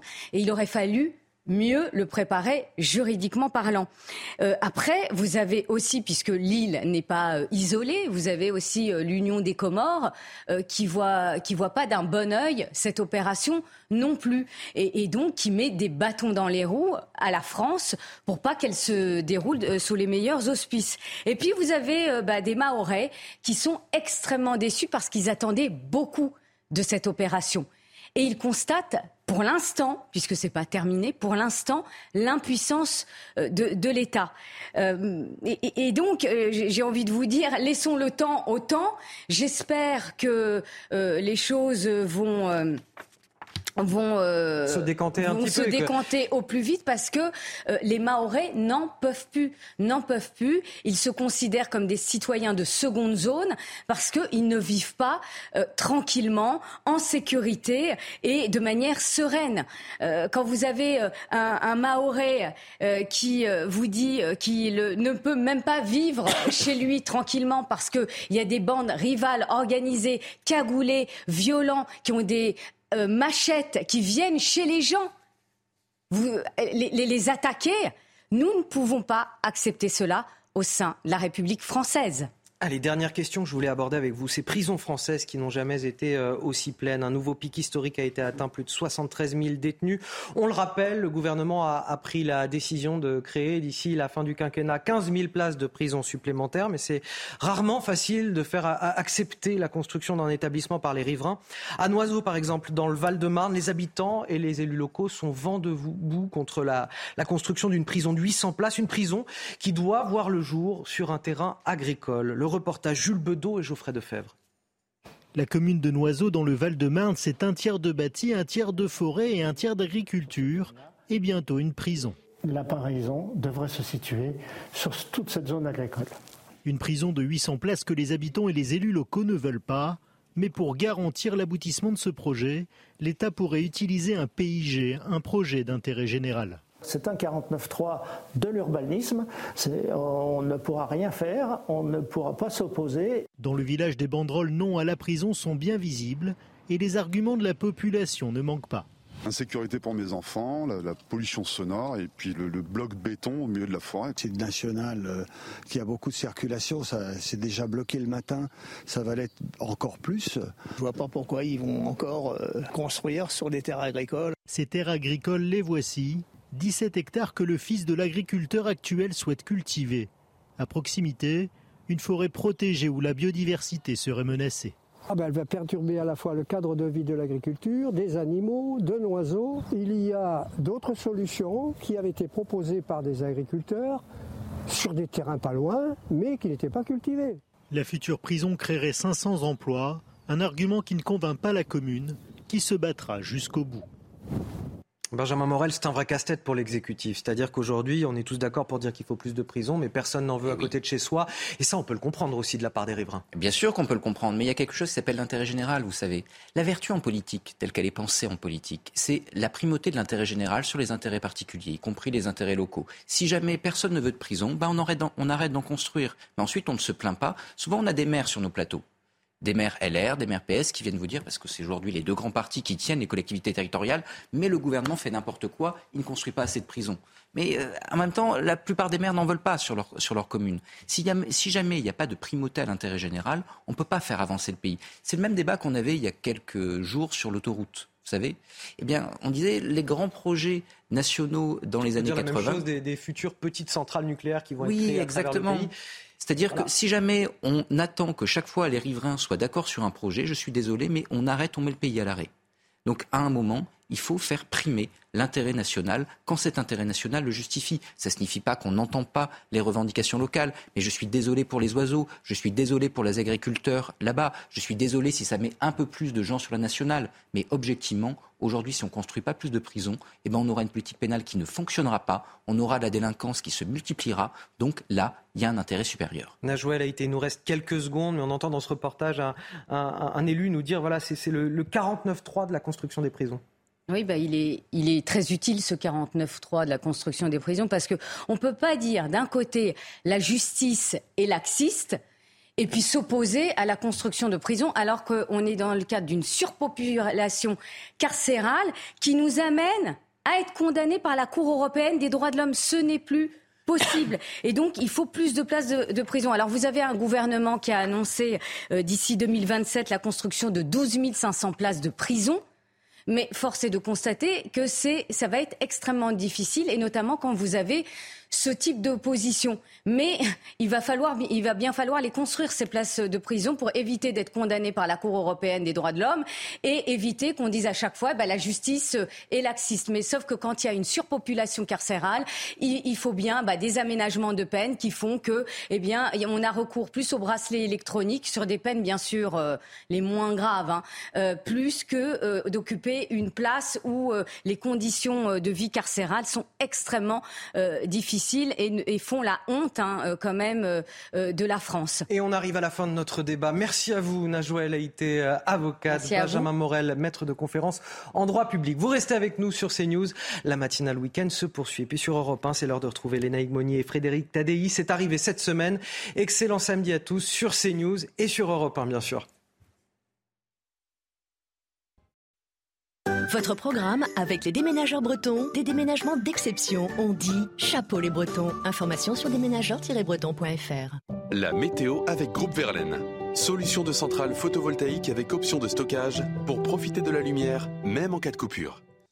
Un temps presque automnal ce matin avec beaucoup de brouillard, de nuages bas sur le nord. Grande prudence sur les routes justement. La visibilité peut être fortement euh, réduite vers le bassin parisien notamment ou encore la Normandie et la Bretagne. Après les violents orages de la nuit sur l'est, on a quelques pluies résiduelles en direction des Alpes, mais grande prudence aussi vers le sud-ouest avec de forts orages qui se remettent à éclater ce matin, qui vont se réactiver encore plus euh, ces prochaines heures. Ils peuvent donner euh, de fortes pluies et même de la grêle Quelques brouillards sur les bords de la Méditerranée, mais globalement, le ciel se dégage rapidement sur le sud-est. Au cours de l'après-midi, les orages sur le sud-est, le massif central, mais aussi sur les Alpes se renforcent. De la grêle, de violentes rafales de vent, de fortes pluies au programme et encore plus en fin d'après-midi, en direction notamment des Cévennes, du Roussillon, où les pluies seront les bienvenues. Un ciel partagé entre nuages et éclaircies sur le nord-ouest qui se dégage de plus en plus sur le bassin parisien, sur les Hauts-de-France ou encore sur la région Grand Est, ce sera une journée assez agréable. Au nord, les températures sont en légère baisse, mais le ressenti est assez euh, moite, humide, avec toutes les pluies euh, résiduelles. 11 degrés à Paris, 8 à Brest, 16 euh, à Bordeaux ou encore à Grenoble. Et au cours de l'après-midi, les valeurs sont très agréables à nouveau sur le sud du pays, jusqu'à 26 degrés à Perpignan, c'est au-dessus des moyennes de saison. Petite baisse à Paris, 19 degrés, 16 pour Lille et 16 pour Strasbourg. C'était votre programme avec les déménageurs bretons, des déménagements d'exception. On dit chapeau les bretons. Information sur déménageurs-bretons.fr. Vous avez regardé la météo avec Groupe Verlaine. Isolation thermique par l'extérieur avec aide de l'État. Groupe Verlaine, le climat de confiance. Bientôt 9h sur CNews. Je suis ravi de vous retrouver dans la matinale week-end pour de l'info, de l'analyse, des débats. J'ai la chance d'avoir des invités exceptionnels sur ce plateau. Najouel Haïté, avocate. Rebonjour. Benjamin Morel, également maître de conférence en droit public, qui m'accompagne encore et toujours sur ce plateau. Et puis nous a rejoint Frédéric Durand qu'on a le plaisir de, retrouver, directeur de la revue L'Inspiration euh, politique. Messieurs, dames, voici les titres de votre journal de 9h. À la une ce matin, la préfecture de police de Paris sur les dents. 3000 policiers et gendarmes sont mobilisés ce soir au Stade de France. Les rassemblements syndicaux interdits. Le préfet Laurent Nunez sera même sur place pour tout superviser. En cause, la venue d'Emmanuel Macron qui vient assister à la finale de la Coupe de France en pleine contestation sociale. On fera le point sur ce dispositif dans un instant. La CGT va-t-elle trop loin? Depuis plusieurs semaines, le syndicat organise des coupures d'électricité sauvage. Hier, ces coupures ont touché plusieurs communes de la région parisienne. C'est un message adressé à nos élus de la République qui soutiennent la réforme des retraites. Voilà ce qu'explique la CGT Énergie. Problème, bien certains de ces maires ne sont, sont même pas positionnés sur la question. Les retraites ne sont d'ailleurs pas de leur ressort. Ce matin, ils expriment leur colère sur notre antenne. Et puis une marche blanche aura lieu aujourd'hui à, Rambervillers, dans les Vosges, à 13h. Les habitants de la région rendront hommage à, à Rose, cette fillette de 5 ans retrouvée morte mardi dernier dans un sac plastique. Le principal suspect, un adolescent de 15 ans, déjà mis en examen pour viol sur mineur, a été placé en détention provisoire. L'autopsie de la victime n'a pour l'heure pas permis d'établir des faits de viol ou d'agression sexuelle. Et donc il fallait s'y attendre. La préfecture de police de Paris a interdit le rassemblement syndical aux abords du Stade de France. Euh, la CGT voulait distribuer carton rouge et sifflet aux spectateurs pour la finale de la Coupe de France en présence d'Emmanuel Macron, une finale sous très haute sécurité, je vous le disais. 3000 policiers et gendarmes mobilisés, des policiers et gendarmes qui sont déjà très sollicités dernièrement. Le trophée sera finalement remis aux vainqueurs dans les tribunes et non pas sur la pelouse pour éviter euh, tout risque d'envahissement du terrain. Et puis le préfet de police de Paris, Nunez, sera même présent au PC Sécurité pour superviser les opérations. Les précisions sur cette soirée qui s'annonce tendue, c'est avec Clémence Barbier. La soirée promet d'être bruyante dans l'enceinte du Stade de France, mais aussi à l'extérieur. La CGT avait prévu une distribution de sifflets et de cartons rouges aux supporters pour protester contre la réforme des retraites, objets qui seront interdits par la préfecture de police, comme le rassemblement prévu par l'intersyndicale de Saint-Denis. Les contrôles commenceront au milieu d'après-midi sur le parvis et dans les transports en commun. Bon, il y a ce phénomène de carton rouge, de sifflet. On est en marge de ça. Comment gérer ça dans le stade? Eh ben, Peut-être que aussi le Stade de France, qui est concessionnaire, va devoir euh, rehausser son niveau de sécurité intérieure avec des stadiers, avec de la sécurité privée. Par crainte d'envahissement du terrain par les spectateurs, des grilles ont été installées dans les virages du Stade de France avec des pics. Plus de 3000 forces de l'ordre sont mobilisées, un dispositif 50 fois plus important que celui mobilisé l'an dernier pour la finale de la Ligue des Champions qui avait tourné au fiasco sécuritaire. De leur côté, les membres du gouvernement regrettent une manifestation revendicative en marge de cet événement sportif. La Coupe de France de football, moi je pense que c'est un bel événement euh, festif, familial, bon enfant. Il ne faut pas le politiser euh, à l'excès. Les huées, les protestations et même les casseroles, elles peuvent avoir leur place à l'extérieur du stade, mais pas à l'intérieur. Dans son arrêté, le préfet de police rappelle que tout type d'instrument de musique est interdit par le règlement intérieur de la Fédération française de football lorsque des rencontres sont organisées par cette fédération. Je commence avec vous, Frédéric Durand. C'est devenu un, bel événement politique que cette euh, finale de, Coupe de France? Ça va être un bel événement sportif, quoi qu'il en, soit, du moins on, l'espère. Euh, cependant, effectivement, on a le sentiment que les, ceux qui ont manifesté pendant, euh, pendant des mois et des mois n'ont jamais été écouter, parce que s'il l'avait été, peut-être qu'on n'en arriverait pas à ça. Donc après la politisation du sport, moi ça me fait sourire un peu, parce que les hommes politiques se sont toujours servis du sport, de la plus petite commune au niveau de l'État, euh, pour euh, pour envoyer des messages politiques. Donc euh, c'est le reproche peut être à ce titre-là réversible. Après, ce qui est plutôt inquiétant, c'est qu'effectivement Emmanuel Macron semble avoir du mal aujourd'hui à se déplacer sans que ne se passe quelque chose qui est. Non mais là, imaginez un dispositif de sécurité 50% plus important que pour la finale de la Ligue des Champions. Voilà, 3000 euh, policiers. Si j'ai bien compris, pour le 1er mai, sur toute la France, c'était 12 000 policiers qui étaient euh, mobilisés. Donc on voit bien que c'est énorme, effectivement. Mais c'est à la mesure des inquiétudes du gouvernement euh, qui, qui, est aussi passé en force. C'est la conséquence d'une politique. Nous, elles n'ont pas autre chose à faire, les forces de l'ordre? Ah ben sans doute qu'elles auraient, elles préféreraient faire autre chose que, que ça, ça c'est certain. Euh, il y a beaucoup de travail en matière de police et de justice en France, d'autant plus. Euh, mais voilà, la situation est assez explosive sur le, sur, le, sur le plan social et on comprend aussi que certaines mesures de sécurité soient prises. Cependant, empêcher un rassemblement avec des cartons rouges, alors pour les siffler c'est autre chose parce que ça peut perturber le match. L'arbitrage, effectivement. Mais les cartons rouges, c'est plutôt euh, non violent et c'est euh, voilà, euh, c'est plutôt bon enfant aussi. Donc on en est là. Voilà, que voulez-vous que je vous dise Le constat c'est celui-ci. Euh, Emmanuel Macron est passé en force euh, et, les, Français euh, veulent lui faire payer. Najouel Haïté, ce dispositif, il, vise finalement à protéger l'image du président? Ou protéger tout simplement Ou assurer la sécurité finalement?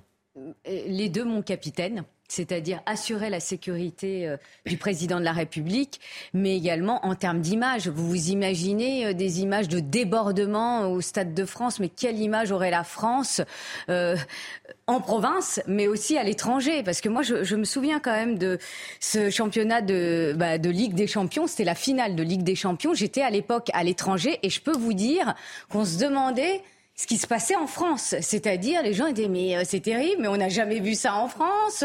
Et donc, en termes d'image, c'est catastrophique. Donc, les mesures pour éviter les débordements bah, sont les bienvenues. Et comme le disait Frédéric Durand, bah, euh, elles sont à la hauteur de, des tensions suite à cette réforme des retraites.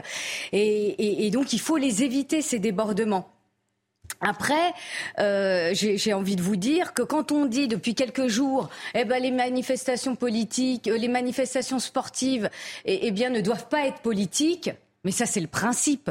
En réalité, on sait très bien qu'il y a eu des gestes symboliques politique très fort dans des, dans, des, dans des matchs, dans des rencontres sportives. Et je vais faire un peu d'histoire. C'est toujours intéressant l'histoire. En 1968, souvenez-vous euh, de Tommy Smith qui lève le poing euh, sur le podium des JO pendant que retentit l'hymne américaine pour dénoncer, pour dénoncer le traitement injuste des Noirs aux États-Unis. Et puis plus récemment, la, la, Coupe du Monde euh, de foot au Qatar bah, on a fait quand même pas mal de politique, ne serait-ce que euh, rien que pour pointer euh, les, les, violations des droits humains euh, du Qatar. Donc on ne peut pas dire que attention, on fait pas de politique dans des rencontres sportives. Ça c'est le principe, mais la, la, réalité en est tout autre. Et donc c'est pour ça que je rejoins ce qu'a dit Frédéric Durand quand il dit bon les cartons rouges, franchement, on, on, aurait pu les laisser. Enfin c'est pas bruyant, c'est pas sonore, et puis et puis ça manifeste bon une, un certain certain mécontentement. Donc il n'y avait pas péril en la demeure en permettant euh, bah, l'utilisation de ces cartons alors, alors justement, on va avancer avec euh, Benjamin Morel. Euh, L'intersyndicale parle d'une décision, cette interdiction de rassemblement, aussi ridicule que grave, et dénonce des mesures autoritaires et bricolées. alors, il faut différencier deux choses. Le rassemblement devant, en effet, il peut y avoir des problèmes, il peut y avoir des problèmes de sécurité, donc on peut entendre le refus de manifester. En revanche, et je rejoins tout à fait ce qui a été dit, il y a des manifestations d'action politique, le carton rouge, etc., qui, elles, peuvent être légitimes. Moi, je suis quand même assez inquiet depuis quelques semaines par une forme de confusion. On considère que toute expression de contestation, une casserole, un carton rouge, est forcément une atteinte à l'ordre public qui ferait que tout d'un coup, eh bien, on serait face à quelque chose de quasiment criminel. Carton rouge, des dispositifs visuels portatifs cette fois, c'est ça? bah Exactement, c'est-à-dire que là, on est dans des manifestations de mécontentement qui, je suis désolé, sont totalement légitimes. Ensuite, évidemment, il peut y avoir des débordements, il peut y avoir des vrais troubles à l'ordre public, il peut y avoir, outre les sifflets, eh des violences, etc., y compris dans des casserolades. Mais ce n'est pas la même chose. Il faut différencier les deux.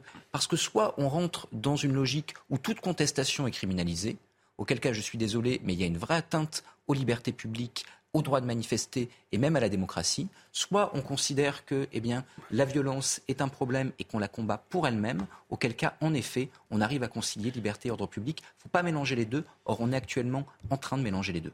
Frédéric Durand, la prochaine question sera pour vous. La CGT va-t-elle trop loin? Je vais vous illustrer mon propos avant de vous laisser répondre. Depuis plusieurs semaines, le syndicat organise des coupures d'électricité sauvages. Hier, ces coupures ont touché plusieurs communes de région parisienne, dans le Val-de-Marne, l'Essonne, les Hauts-de-Seine. C'est un message adressé à nos élus de la République qui soutiennent la réforme des retraites. C'est ce qu'explique la CGT Énergie qui revendique une quinzaine de cibles. Et parmi ces cibles, eh bien, le maire de Sceaux, Philippe Laurent, qui est très en colère. Je vous propose de l'écouter. Euh, me cibler, ou enfin en tout cas cibler ma commune, c'est déjà pas extraordinaire. Ça, c'est la première chose. Et puis surtout, la deuxième chose, c'est pas moi qui suis ciblé en réalité, ce sont mes habitants et aussi et surtout peut-être mes agents mes agents du service public communal qui ont été euh, donc empêchés de travailler euh, pendant euh, à peu près deux heures, puisque la coupure a eu lieu à 4h30 et l'électricité a été rétablie vers 10h30. Donc entre 8h30 heure d'ouverture et 10h30, ça a été compliqué pour mes agents, ils ont perdu du temps, ça leur a fait un travail supplémentaire, et donc je trouve que c'est pas du tout opportun de la part de la CGT d'avoir mené ces actions envers, envers des mairies qui, je le rappelle, sont des services publics communaux. Alors je précise parce qu'on ne l'entend pas dans, ce son, mais Philippe Laurent ne s'est pas exprimé sur la réforme des retraites, il n'a pas exprimé de, position. Et, puis c'est aussi ridicule parce que c'est un sujet national qui n'est pas du ressort des mairies non plus. Est-ce que ça a du sens d'opérer oui, Moi je suis, d'accord, ce ne sont pas les actions à, privilégier, je pense. Et en plus, elles ne sont pas légales en réalité. Euh, et donc c'est pour ça que dans la confusion que dénonçait euh, tout à l'heure euh, Benjamin Morel, je suis assez d'accord pour pas mettre toutes au même niveau. Euh, le problème, c'est que lorsqu'on veut interdire des cartons rouges, on laisse des marges d'expression de plus en plus réduites aux gens qui ne sont pas d'accord. Le problème, il est bien là. Vous savez, euh, si on criminalise effectivement toute contestation, on n'est plus dans une démocratie parce qu'on ne peut pas tout criminaliser. Or, il y a des choses qui sont illégales, c'est le cas pour les coupures d'électricité. Il y a des choses qui ne le sont pas, mais qu'on interdit tout de même, en se servant parfois même de lois antiterroristes, je sais trop quoi, euh, qui n'ont rien à voir là-dedans. Donc, si vous muselez complètement euh, l'expression populaire et la contestation, vous allez avoir toujours des actions. Je dirais que là aussi, c'est la conséquence de. bien, mais vous, avez vu euh, Frédéric Durand le, match à Jean-Nevers, le match de rugby? Vous aimez bien le rugby, vous? Non, pas particulièrement. Enfin, si, j'aime bien le rugby. Non, non, non. Je vais pas dire que j'aime pas le rugby, je suis pas une fan. Je vais pas vous faire croire que je suis fan. Il me semblait que vous aimiez le rugby. Je suis pas une connaisseur, en tout cas. Vous avez entendu peut-être parler de cette coupure d'électricité au stade Armandie euh, avant-hier. C'est quelque chose qui est dangereux en soi. Oui, c'est ce que je vous dis. C'est ce que je vous dis. Il y a des actions d'un côté illégal et moi, je les, je les défends pas, ces actions-là. La question n'est pas là.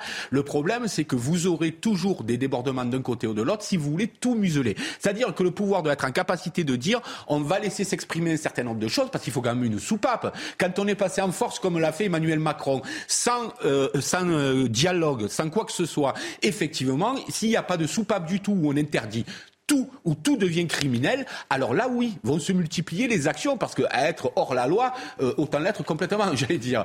Donc, je pense que c'est une erreur de la part de pouvoir de, vouloir tout museler à ce point, et ça peut effectivement générer euh, des actions parallèles qui sont violentes, parce qu'on parle de coupure d'électricité, mais il y a aussi les black blocs, etc., qui mènent des actions extrêmement violentes, qui ne se justifient pas à bien des égards, et qui finissent par servir le pouvoir en place, parce que les Français, ils n'ont pas envie de violence. Au bout du bout, ils ont envie de pouvoir exprimer leur opinion leur contestation sans forcément tomber dans la violence. C'est ça le désir général des Français, il est là, mais ils ont besoin d'être écoutés. Vous, savez quoi, Frédéric Durand, c'est votre accent très joli du Sud qui m'a perturbé. Et dans ma tête, j'étais persuadé que vous aimiez le rugby. C'est voilà.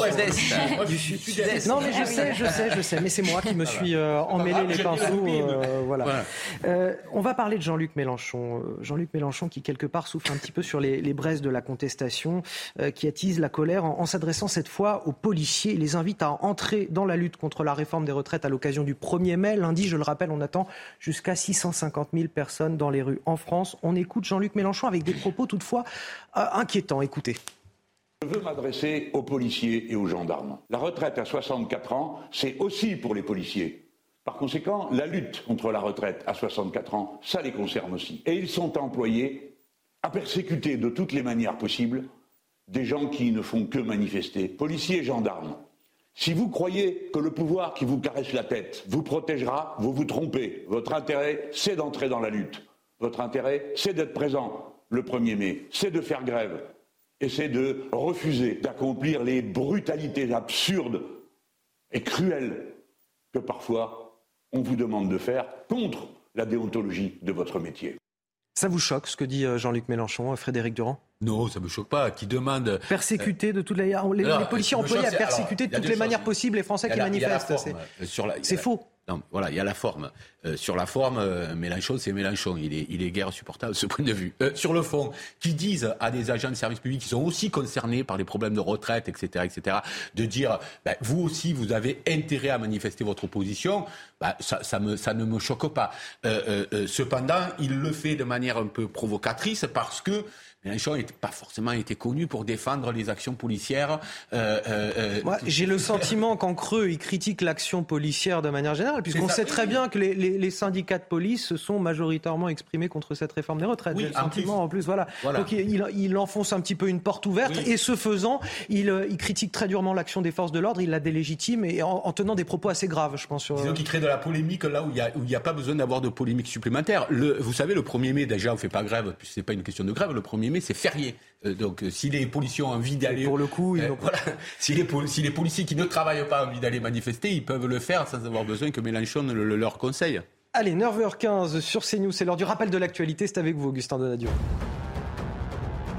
La conséquence des manifestations en France, la note française rétrogradée de AA2 à AA- par Fitch, la première des trois principales agences de notation. En cause, les mouvements sociaux et l'impasse politique, selon leurs termes. Le ministre de l'économie, Bruno Le Maire, a réagi et regrette l'appréciation pessimiste de Fitch quant aux perspectives de croissance de la France et de la, de la trajectoire de sa dette. Il déplore également euh, que l'agence sous-évalue les conséquences des réformes engagées. Une partie des Alpes-Maritimes placée en alerte sécheresse renforcée, le troisième des quatre niveaux d'alerte. La préfecture du département indique que le secteur souffre d'un déficit pluviométrique de 76% en mars. Il est donc désormais interdit dans toutes les communes concernées d'arroser de jour comme de nuit son jardin, de laver sa voiture ou son bateau, ou enfin de remplir sa piscine. Et à l'étranger, retrouver l'âme européenne, ce sont les mots du pape François en déplacement en Hongrie. Le Saint-Père est arrivé à Budapest pour une visite de trois jours. Il a prononcé un discours devant le Premier ministre Viktor Orban. Il ira ce samedi à la rencontre de réfugiés. Ce pays de l'Europe centrale a en effet accueilli plus de 2 millions d'Ukrainiens. Seulement 35 000 d'entre eux ont réclamé le statut de protection temporaire. Également à la une de l'actualité aujourd'hui, cette marche blanche à Rambervillers dans les Vosges à 13h. Euh, les habitants rendront un, dernier hommage à, Rose, cette fillette de 5 ans retrouvée morte mardi dernier dans un sac plastique. Le principal suspect, un adolescent de 15 ans euh, déjà mis en examen pour viol sur mineur, a été placé en détention provisoire. On fait le point sur l'enquête avec Clémence Barbier. Des fleurs pour soutenir la famille de Rose. Cet après-midi, c'est tout un village qui marchera en l'honneur de la fillette de 5 ans, retrouvée morte dans un sac plastique mardi dernier. C'est malheureux de perdre un enfant dans des circonstances comme ça. 5 hein. ans, imaginez, elle avait toute la vie, elle avait tout. Quelques heures après la découverte de la mort de sa fille, la mère de Rose bouleversée remet en question l'analyse des enquêteurs sur l'état psychologique du suspect âgé de 15 ans et connu de la justice. Ils ont laissé un faux pourquoi? Il leur fallait un cadavre de 5 ans. Il leur fallait des, personnes détruites comme moi pour qu'il puisse réagir. En février 2022, il est déjà mis en examen dans une affaire d'agression sexuelle et de viol sur mineurs. Placé en centre éducatif fermé jusqu'en février dernier, il faisait alors l'objet d'un suivi par la protection judiciaire de la jeunesse. Une expertise psychiatrique avait conclu à une absence de troubles mentaux. J'ai jamais vu euh, le seul gamin euh, avoir un geste déplacé sur mes enfants. Je veux dire, ils étaient, euh, partageaient le moment ensemble à jouer au ballon, à faire du vélo. Mais apparemment, c'est vrai qu'à l'extérieur, il était vraiment déplacé, déplacé. L'enquête sur le meurtre de Rose, elle, progresse pas à pas. L'autopsie réalisée sur le corps de la fillette n'a pas permis d'établir l'existence d'un viol ou d'agression sexuelle. Mais les circonstances de sa mort restent encore à déterminer. Allez, un mot de l'actualité internationale avec notre spécialiste Harold Iman. Bonjour euh, Harold. On en parle depuis plusieurs semaines. L'Ukraine se dit désormais prête à démarrer son offensive de printemps contre les forces russes. L'Ukraine qui veut évidemment récupérer euh, à la Russie les, territoires occupés à, l'est et au sud du pays. Depuis plusieurs semaines, le gouvernement ukrainien se prépare à une contre-offensive. Par contre, l'hiver s'est terminé sans que l'on voit d'offensive russe majeure à laquelle on s'attendait. Une exception quand même, l'armée russe et plus particulièrement la milice Wagner ont concentré leurs efforts sur la ville de Bakhmut, à droite sur la carte, et l'ont prise aux trois quarts, mais le centre-ville et une route de sortie restent aux mains de l'armée ukrainienne, qui, elle, annonce avoir reçu le plus gros des équipements promis par le groupe des pays occidentaux qui la fournit en armes. La France fournit des chars légers et des canons de haute précision, les célèbres César. Les chars lourds américains Abrams, eux, ne sont pas encore arrivés et seront déployés au mieux vers la fin de l'été. Donc c'est avec ça qu'on fera la contre-offensive, moins les Abrams. L'armée russe, sans lancer d'offensive, a cependant bombardé un grand nombre de cibles en tout genre, pas plus tard qu'hier soir, et tragiquement, de cibles purement civiles, dont euh, cette ville euh, d'Ouman, des, des, tours d'habitation sans aucune signification militaire, au moins 26 morts. Donc la grande bataille commencera incessamment, nul ne peut dire où, car l'armée ukrainienne a toujours usé de l'effet de surprise. Merci pour ces précisions à Harold Iman. Retour en France avec ce chiffre record. 73 000 détenus, plus de 73 000 détenus. C'est un nouveau pic historique qui a été atteint. Nos prisons n'ont jamais été aussi pleines. Troisième mois de hausse consécutive qui fait euh, grimper le taux d'occupation des prisons à 120% Alors on le rappelle, le gouvernement a promis 15 euh, 000 places de prison euh, d'ici à la fin du quinquennat, mais c'est rarement facile de faire accepter la construction d'un établissement par les riverains. À Noiseau, dans le Val-de-Marne, les habitants, les élus locaux sont vent debout contre la construction d'une prison de 800 places, une prison qui doit voir le jour sur un terrain agricole. Un reportage de Jules Bedeau et Geoffrey Defebvre. La commune de Noiseau, dans le Val-de-Marne, c'est un tiers de bâti, un tiers de forêt et un tiers d'agriculture, et bientôt une prison. La prison devrait se situer sur toute cette zone agricole. Une prison de 800 places que les habitants et les élus locaux ne veulent pas. Mais pour garantir l'aboutissement de ce projet, l'État pourrait utiliser un PIG, un projet d'intérêt général. C'est un 49.3 de l'urbanisme. On ne pourra rien faire, on ne pourra pas s'opposer. Dans le village, des banderoles non à la prison sont bien visibles et les arguments de la population ne manquent pas. Insécurité pour mes enfants, la, pollution sonore et puis le, bloc béton au milieu de la forêt. C'est une nationale euh, qui a beaucoup de circulation, ça c'est déjà bloqué le matin, ça va l'être encore plus. Je vois pas pourquoi ils vont encore euh, construire sur des terres agricoles. Ces terres agricoles, les voici, 17 hectares que le fils de l'agriculteur actuel souhaite cultiver. À proximité, une forêt protégée où la biodiversité serait menacée. Ah ben, elle va perturber à la fois le cadre de vie de l'agriculture, des animaux, de l'oiseau. Il y a d'autres solutions qui avaient été proposées par des agriculteurs sur des terrains pas loin, mais qui n'étaient pas cultivés. La future prison créerait 500 emplois, un argument qui ne convainc pas la commune, qui se battra jusqu'au bout. Et on voulait aller plus loin ce matin avec euh, Eliane Gasto. Bonjour euh, Eliane Gasto, vous êtes euh, du collectif Voisins des Baumettes, celui des riverains de la prison des Baumettes à, Marseille. On vous a contacté parce qu'on voulait savoir concrètement ce que c'était que de vivre à côté d'une prison. Pour vous, le quotidien, il a changé en, en 2017 avec la construction des nouveaux bâtiments de la prison. Racontez-nous depuis comment ça se passe, quelles sont les nuisances que vous subissez au quotidien? Il faut d'abord que je vous dise que j'habite à côté d'une prison depuis plus de 50 ans. Euh, j'ai connu les prisons des Baumettes historiques. Et lorsque les prisons des Baumettes 2 se sont construites, euh, je me suis dit que ça ne serait pas une mauvaise chose parce que les conditions de détention étaient horribles dans les, Baumettes historiques. Mais bon, on a vu les murs monter, monter, monter. On nous a dit non, non, ça ne dépassera pas le mur d'enceinte. Et puis la prison a été livrée.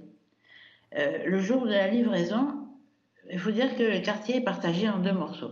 Euh, un morceau fait face à la prison des femmes et un morceau fait face au quartier d'accueil des détenus hommes. Moi, j'habite en face le quartier des femmes. Euh, lorsqu'elles sont rentrées dans leur cellule, on les a entendues crier de joie. Il y avait des douches, il y avait des WC. Fatalement, j'étais, j'étais pas mécontente du tout parce que leurs conditions de détention étaient horribles. Le problème, c'est qu'elles ne sont plus jamais arrêtées de crier après ça. Ça a été des interpellations, ça a été des cris, des chants, des insultes. Euh, la prison des femmes a été construite de telle sorte qu'il n'y a pas de coursive centrale. Donc il n'y a pas eu de possibilité de mettre les détenus un petit peu agités de l'autre côté. Donc on a eu, pendant deux étés, des choses épouvantables des interpellations dans nos jardins, plus question de se servir de piscine, euh, des, interpellations perpétuelles sur ce qu'on mangeait, sur ce qu'on faisait, euh, pourquoi on était habillé comme ça. Bon. Euh, on était vraiment, vraiment plus chez nous. Le collectif a fait un gros battage auprès de la presse. Ça a été repris par de très nombreux médias. Et j'ai réussi à rencontrer Madame Belloubet. J'ai expliqué tout ça à Madame Belloubet, qui a été très en pâte et qui nous a octroyé un budget conséquent pour faire mettre des fenêtres anti-bruit, aussi bien au quartier d'accueil qu'au quartier des femmes. Euh, ces fenêtres anti-bruit, elles ont mis un, certain temps à être installées, parce que d'abord il a fallu les commander, ensuite il a fallu euh, les installer. Euh, elles ont été installées à, l'été 2020. Et vous estimez aujourd'hui avoir été trompé par l'État au moment de la construction de cette prison? Oui, certainement. Certainement, parce qu'on euh, on nous a dit des choses qui ne euh, sont pas totalement fausses. On nous a dit du chemin de Morjou, vous n'aurez aucune. C'est le chemin qui est en bas de la prison. Euh, c'est pas un chemin, c'est une grande avenue. Vous n'aurez aucune les détenus n'auront aucune visibilité sur vous.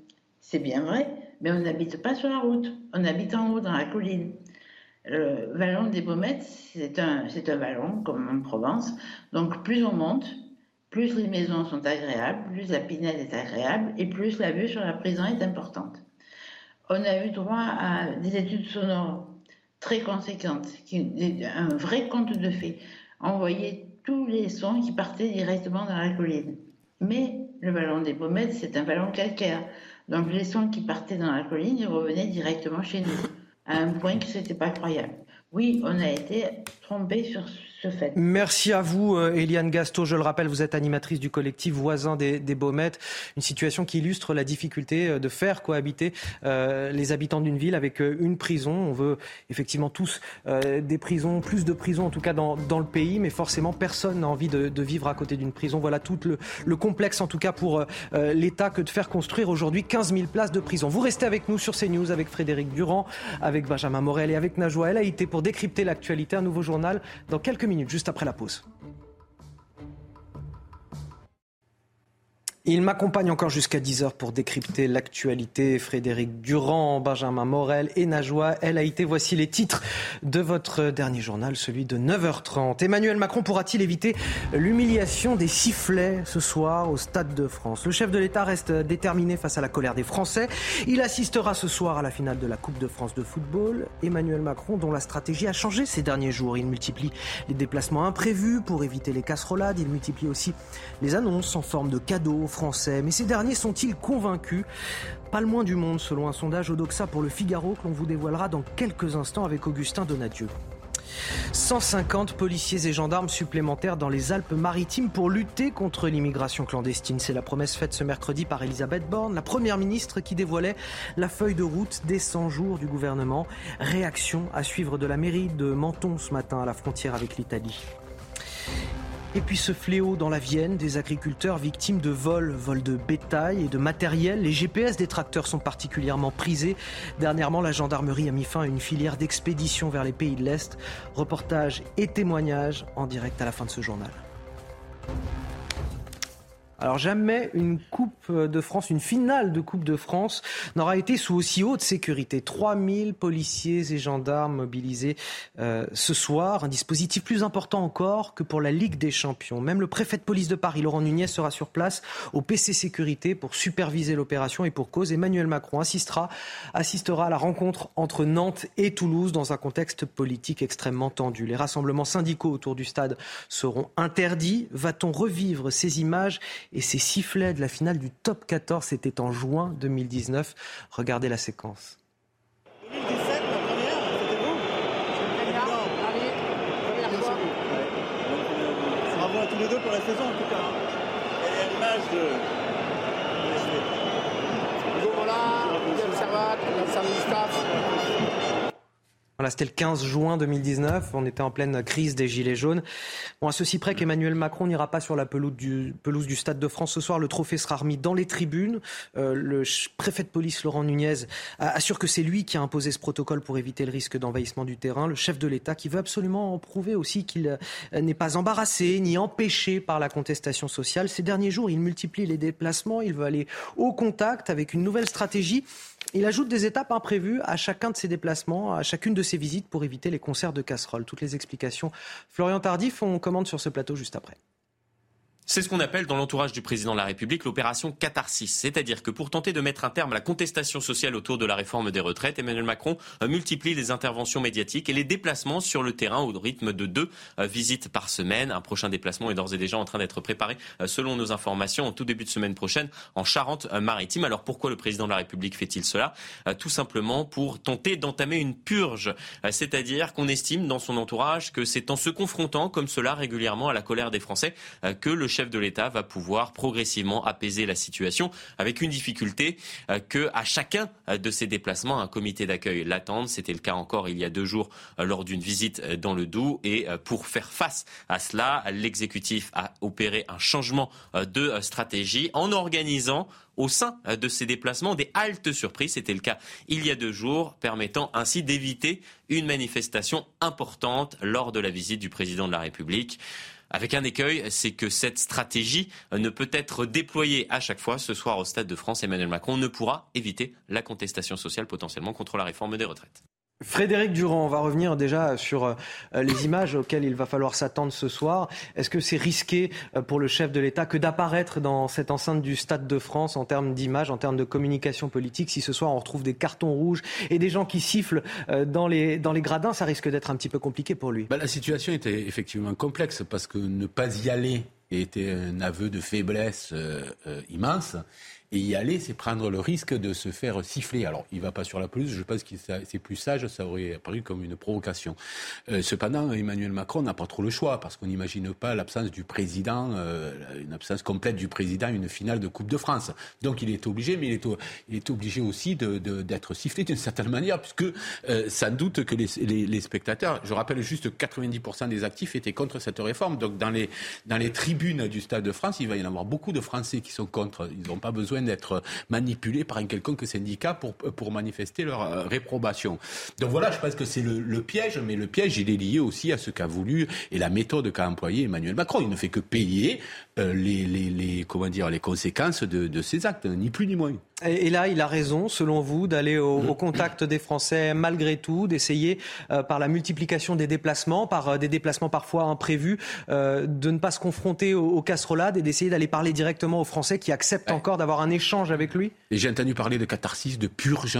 Donc l'idée, ce serait qu'Emmanuel Macron y aille pour que la colère des Français puisse enfin s'exprimer, ça sorte et on passe à autre chose. C'est ça l'intention, c'est-à-dire quitte à me faire insulter, etc. Il faut qu'on passe à autre chose. La vraie difficulté, c'est que je pense que là, cette colère-là le sondage du Figaro le donne, c'est-à-dire 60% des gens espèrent que la mobilisation durera au-delà du 1er mai. C'est pas un coup de colère comme ça, c'est pas un caprice euh, populaire. C'est une réelle, un réel désaccord sur le fond. Et donc, ça risque de durer. Et moi, je ne crois pas que ces déplacements, fussent-ils impromptus, euh, suffisent à calmer la colère, la colère populaire. Je ne le crois pas. Alors, on verra, l'avenir nous le dira. Mais en réalité, on voit bien que Macron, et c'est là un peu l'ironie de l'histoire, euh, beaucoup de, de, je dirais, d'Alain jusqu'à jusqu'à François Ruffin disaient c'est pour faire plaisir au marché financier qu'il fallait le faire. Et on se rend compte que euh, même en faisant cette réforme, finalement, les marchés financiers donnent une dot déplorable à la France. Donc, il est perdant sur tous les tableaux. Il a c'est dur de satisfaire à la fois les marchés financiers et le peuple. Hein. On ne peut pas. Il faut choisir à un moment donné. Il a choisi les marchés financiers, le lui rendent bien puisqu'il baisse la note de la France. Alors, cette stratégie de déploiement de l'exécutif sur le terrain et dans les médias est-elle la bonne? C'est la question que je vais vous poser également à vous, Najwa El Haïté et Benjamin Morel. Tout d'abord, je voudrais qu'on on étudie un petit peu ce sondage Odoxa pour le Figaro avec vous, Augustin Donadieu. Manifestement, les Français ne sont pas convaincus par la stratégie en ce moment qui est menée par Emmanuel Macron et son exécutif. Effectivement, l'hostilité des Français à l'égard du président et de sa politique est clairement euh, visible via ce sondage qu'on va vous montrer. 70% de ces Français disent comprendre les casserolades. Vous savez, ce sont ces comités d'accueil euh, qui accompagnent les déplacements des ministres depuis ces dernières semaines et certains déplacements du président de la République. Alors même si Emmanuel Macron euh, tente de renouer le dialogue avec les concitoyens, eh bien, euh, le message ne passe plus. 65% d'entre eux euh, disent ne plus écouter le président. Pourtant, les promesses du gouvernement, au travers des 100 jours euh, d'apaisement et d'action voulus par Emmanuel Macron, avaient pour but d'apaiser cette colère. Cette colère. Eh bien, à ce niveau-là, c'est un échec également. 70% des interrogés pensent que ces mesures sont faites pour acheter la paix sociale. 72% pensent que ce n'est pas le bon moment. Et enfin, 76% n'y croient tout pas. Enfin, que va-t-il se passer dans les prochains jours, les prochaines semaines? Eh bien, pour 60%, pour 60 des Français, ils veulent que la, la mobilisation se poursuive au-delà de la journée euh, du 1er mai, donc c'est lundi prochain, où on attend jusqu'à 650 000 personnes dans les rues en France pour battre le pavé. Benjamin Morel, c'est la preuve que les Français n'ont pas tourné la page finalement. Non, et le problème du gouvernement, c'est justement de leur faire tourner la page. Mais il y a plusieurs éléments qui vont contre ça. Il y a une, assemblée qui aujourd'hui est explosée, donc l'impossibilité de prévoir des réformes qui permettraient ben, de lancer de nouvelles séquences. Il n'y a pas beaucoup d'argent dans les caisses et la note de Fitch va faire que ça va être encore plus difficile d'emprunter et donc ce faisant, il y en aura encore moins. Donc toute cette situation-là fait qu'aujourd'hui, on a un exécutif qui est condamné à une politique de communication pour tenter de convaincre les Français que la réforme des retraites, c'est fini. Mais évidemment, la communication à ce stade-là du quinquennat, au vu de la fragilité du pouvoir, eh ben, elle n'est pas suffisante. Et donc, pour répondre à votre question sur la politique de communication d'Emmanuel Macron et le fait d'aller au contact des Français, ce n'est pas la meilleure des façons de faire. Mais la réalité, c'est qu'à ce stade-là, il n'en a pas d'autre. Najouel a été, ça traduit une crise politique, une crise de confiance, une rupture avec les Français? Oui, la crise politique, elle est, bien là parce que on, le rappelle euh, tous, hein, le président de la République pensait vraiment rapidement tourner la page de cette euh, réforme des retraites, mais euh, force est de constater qu'elle se digère mal cette réforme des, des, retraites. Et le problème, c'est que le président de la République aujourd'hui est pris, est pris en étau parce que d'un côté, il est minoritaire dans la rue et il est minoritaire à l'Assemblée nationale et il peut même pas euh, compter sur des alliés solides et on l'a vu avec cette réforme des retraites où euh, LR était divisé.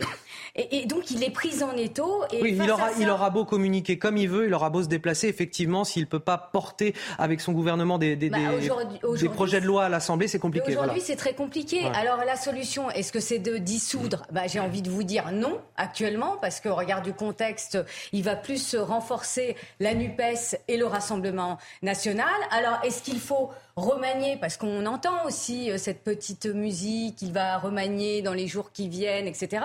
Mais j'ai envie de vous dire, ce serait un ravalement euh, de façade. Donc c'est très compliqué. Alors moi, je, je pense que le président de la République doit faire le dos rond. Il aime aller à la confrontation se confronter à la colère, euh, il aime bien ça, donc il organise aussi des visites surprises. Eh bien, je pense que pendant euh, quelques mois, euh, eh bien, il va être contraint de continuer ces visites surprises. Puis, puisqu'on parle de l'Assemblée nationale, tenez Frédéric Durand, j'ai envie de vous montrer ce tweet d'Aurore Berger. Aurore Berger, la chef des députés Renaissance, qui a fait un déplacement hier chez un fabricant de casseroles. Ah. Il fallait le faire. Mmh. Euh, L'excellence française, dit-elle, une entreprise du patrimoine vivant dont les casseroles font rayonner la France du Japon aux États-Unis, des ustensiles qui font la fierté pour le territoire et pour les salariés de cette entreprise familiale aux valeurs solides. Bon, c'est une très bonne pub effectivement pour cette euh, entreprise. On ne doute pas qu'elle est excellente et on, on, leur souhaite bien du succès. Mais euh, est-ce que c'est une provocation là de la part de Robert Berger En tout cas, c'est de l'ironie. Elle est à la tête d'une majorité qui n'existe pas. Euh, moi, je suis pas tout à fait d'accord avec ce que, j'ai, avec ce que vous disiez, c'est-à-dire je suis pas sûr qu'il faille faire le dos rond pendant quatre ans encore. Je pense que lorsqu'on est à ce stade-là d'impossibilité de gouverner, il faut faire une, di une, dissolution et quitte à rentrer dans une phase de cohabitation. Euh, au final, au final, bien sûr que c'est difficile, mais il faut aller, il faut retourner devant le peuple pour savoir ce qu'il veut. Euh, ce serait pour vous la meilleure façon de dégager des majorités sur des projets je, euh... Ce que je ne comprends pas, c'est comment on fait dans une crise permanente comme ça pendant quatre ans, quand on n'a pas de majorité. On fait comment? Alors on entend ce que dit Macron. On va trouver des majorités, euh, en gros, d'opportunités à chaque loi qu'on va essayer de faire passer. Mais ça donne une image d'un pays qui n'est plus gouverné. Ça donne l'image d'un pays qui est en crise permanente. Et donc, on est arrivé au bout un peu de ce que peut faire la Ve République avec l'évolution des mœurs politiques, c'est-à-dire que euh, le président gouverne et le gouvernement ne gouverne plus. Euh, parce qu'on a quand même ce problème-là en France. Le gouvernement ne gouverne pas. C'est le président depuis, depuis qu'on a présidentialisé outrancièrement le régime.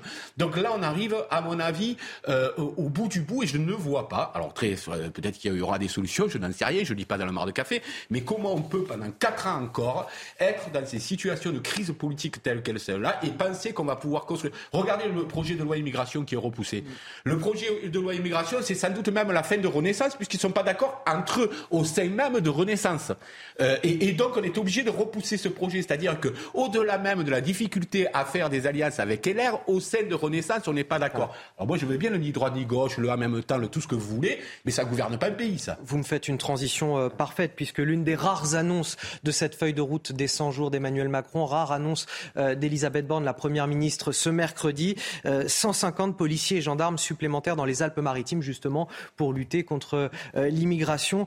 C'est la promesse faite donc ce mercredi. Première ministre qui dévoilait cette feuille de route. On, euh, était en liaison ce matin avec Florent Champion, qui est le, maire adjoint de Menton en charge des affaires sociales. Il nous donne, nous livre sa réaction après cette décision de la première ministre. Écoutez. Depuis plus d'une décennie, le département est, est, en première ligne avec la commune de Menton. Récemment, la préfecture des Alpes-Maritimes a réquisitionné un gymnase dans le Careil un axe névralgique de la commune de Menton pour pouvoir créer un, centre d'accueil provisoire de migrants. Vous savez comment on les appelle les MNA, les mineurs non accompagnés. C'est un vrai problème. 5000 arrivées l'année dernière dans les Alpes-Maritimes auxquelles les collectivités sont complètement débordées. Aujourd'hui, 650 policiers et gendarmes supplémentaires, ce sont euh, un excipient. On n'a pas traité le problème à la racine et ce sont encore une fois les collectivités qui vont se retrouver en première ligne à gérer, les situations d'urgence. Ah oui, on n'a pas traité le problème à, à la racine, Frédéric Durand. C'est un, une sorte de, de cache-sexe, là, 150 policiers et gendarmes supplémentaires. Dire de Pour combien de temps ils vont rester là-bas voilà, déjà on pourrait, on pourrait, Ce qu'on dit de Menton, on pourrait le dire de Calais, on peut le dire de beaucoup de villes qui oui. sont plus ou moins frontalières, qui ont à assumer des choses que l'État, dans sa fonction régalienne, n'assume pas tout à fait. Parce que là aussi, il n'y a pas de véritable, on parlait de l'immigration tout à l'heure, il n'y a pas de véritable politique migratoire. Aujourd'hui, que demandent les Français? C'est là que la gauche, à mon avis, s'est vautrée complètement. Ils demandent pas des mesures exceptionnelles, ils demandent que soient régulés les flux migratoires. Ils disent pas zéro immigré, ils disent que ce soit régulé. Or là, et je le disais tout à l'heure, il y a y compris au sein de Renaissance, c'est-à-dire du parti du président Emmanuel Macron, des désaccords profonds. Le fait qu'on ait repoussé euh, à après l'été euh, cette, cette réforme, c'est pas, c'est pas seulement parce qu'on ne trouvera pas d'alliés, c'est parce qu'au sein même de la majorité présidentielle aujourd'hui, il n'y a pas d'accord. 9h45 sur CNews, le rappel de l'actualité avec vous, Augustin Donadieu.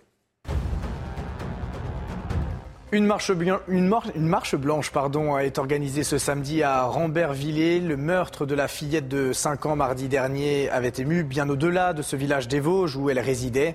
Ses parents donnent rendez-vous à ceux qui le souhaitent devant leur domicile vêtu de rose. Le suspect, un garçon de 15 ans, a été mis en examen pour meurtre de mineurs de moins de 15 ans et placé en détention provisoire. La conséquence des manifestations, à répétition, la note française rétrogradée de AA à AA- par Fitch, la première des trois principales agences de notation. En cause, les mouvements sociaux et l'impasse politique, selon leurs termes. Le ministre de l'économie, Bruno Le Maire, a réagi et regrette l'appréciation pessimiste de Fitch quant aux perspectives de croissance de la France et de la trajectoire de sa dette. Il déplore que l'agence sous-évalue les conséquences des réformes engagées. Et à l'étranger, de nouvelles frappes russes ont tué 26 personnes hier matin en Ukraine. Le Kremlin a utilisé des missiles de croisière qui ont atteint des immeubles d'habitation. Mais côté russe, on affirme avoir bombardé des points de déploiement temporaire des unités de réserve des forces armées ukrainiennes. Peu de temps après, Kiev s'est dit prêt pour son offensive de printemps. Benjamin Morel, 150 policiers et gendarmes euh, mobilisés euh, supplémentaires dans les Alpes-Maritimes pour lutter euh, contre l'immigration, alors qu'on n'arrive pas justement à, mettre en place ce projet de loi immigration qui a été repoussé maintes et maintes fois, qui est désormais repoussé au minimum à l'automne prochain. Ça va servir à quelque chose, ces, ces policiers et gendarmes? Oui, ben après la question c'est est-ce qu'on déshabillera pas Paul pour habiller Jacques, mais fondamentalement, on est toujours dans le symptomatique. On est dans le symptomatique. c'est-à-dire que là, pour tous les problèmes de notre société, déjà, on met des policiers partout. Oui. Un déplacement de ministres des policiers, la délinquance des policiers, l'immigration des policiers. Voilà, et on met du pansement là où, entre guillemets, euh, il y a malgré tout des, des, euh, des, problèmes qui sont des problèmes, euh, je dirais, internes, problématiques. Enfin, je veux dire, à ce stade-là, même la loi immigration, elle est symptomatique, fondamentalement. Aujourd'hui, en matière d'immigration, il y a un problème de co-développement. On a des territoires euh, en euh, Afrique subsaharienne notamment qui sont euh, sinistrés économiquement et on va avoir des flux de migrants. Si on ne fait pas de co-développement, qu'on le veuille ou non, on aura ce type de situations qui se produiront et qu'on aura du mal à juguler. On a un problème au niveau européen avec un droit européen ben, qui permet difficilement de juguler l'immigration. Vous pouvez voter toutes les lois que vous voulez, il y en a en moyenne tous les trois ans, je crois 29 depuis 1980 lois sur l'immigration. Eh ben, vous ne réglerez pas le problème. Le problème, c'est pas d'abord le droit interne, et ce n'est pas non plus le nombre de policiers en la matière. Et ensuite, vous avez un problème de contrôle des frontières européennes, justement. Frontex fait pas son boulot, ou Frontex fait un boulot qui n'est justement pas celui de garder les frontières. Donc, ce faisant, vous pouvez, d'un point de vue symptomatique, mettre quelques policiers ici, quelques policiers là. Vous pouvez éventuellement modifier une énième fois la loi française. Vous ne réglerez rien. Allez, à Mayotte, l'opération Wambouchou durera le temps qu'il faudra, c'est ce qu'assure Gérald Darmanin, alors que 1800 policiers et gendarmes sont mobilisés depuis ce lundi. Euh, objectif, mettre fin aux violences, démanteler les bidonvilles, expulser euh, les clandestins venus essentiellement des, Comores. Le ministre de l'Intérieur s'est d'ailleurs félicité euh, de ne plus voir un seul bateau de passeurs débarquer depuis le début de la semaine. Nos reportages, nos reportages, le reportage de nos envoyés spéciaux, Régine Delfour et Fabrice Elsner dans un centre de rétention administrative avec le récit de Geoffrey.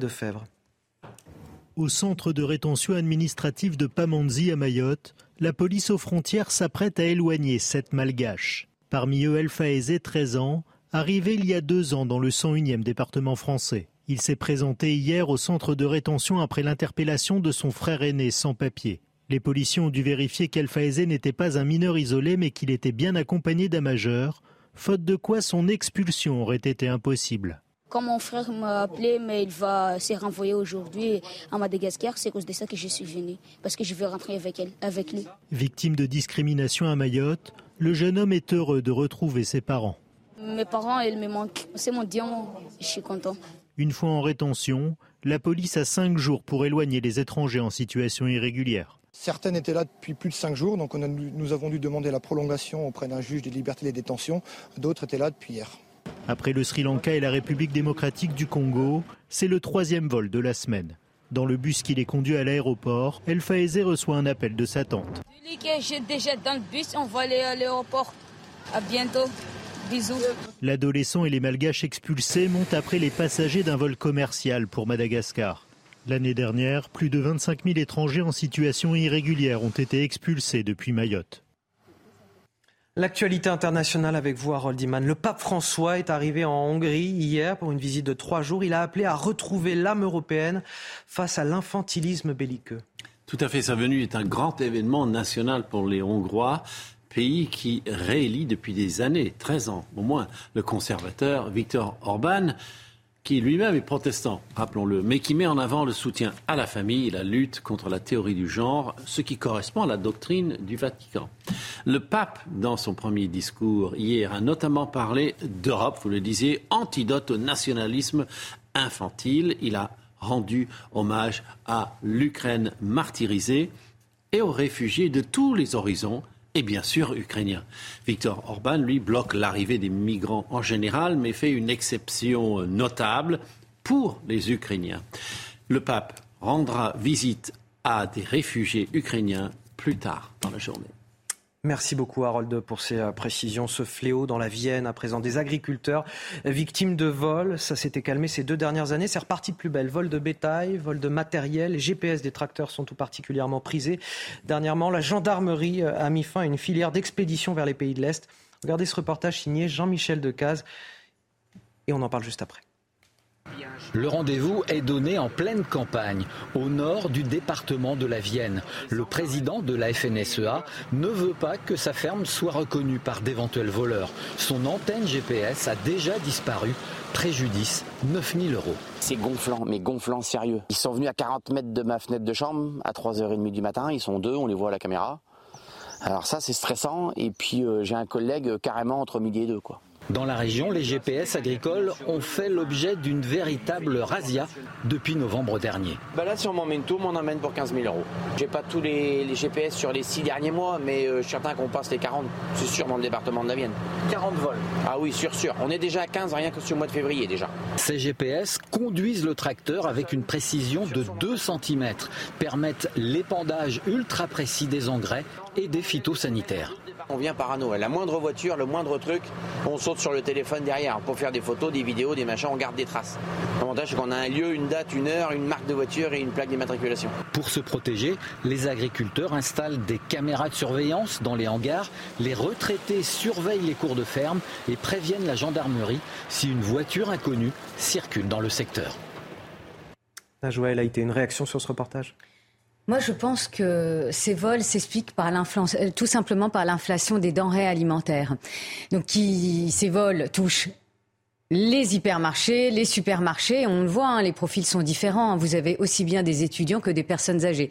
Eh bien, ces vols, maintenant, touchent les champs. Et donc les agriculteurs ne sont pas à l'abri bah, de vols de matières premières, de légumes, de, euh, de fruits. Euh, et c'est la situation, euh, hélas, qui, qui, veut ça. Alors j'excuse pas le délit, hein, mais, mais vous avez un contexte. Vous, vous avez une inflation qui est importante, un pouvoir d'achat en berne. Je parlais du niveau des salaires. Eh bien, ça donne ça, des vols dans les champs, dans les hypermarchés et dans les supermarchés. Allez, on finit ce journal et cette matinale d'ailleurs avec les sports.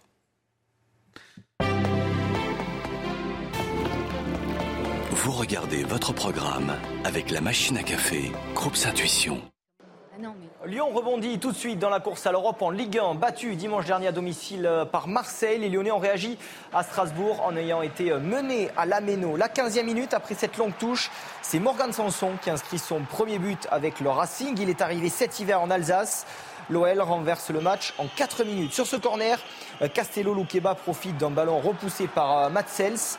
Et puis Maxence Cacré, bien servi par Enrique euh, pour le but du 2-1. Score final, c'est la troisième victoire consécutive à l'extérieur de Lyon.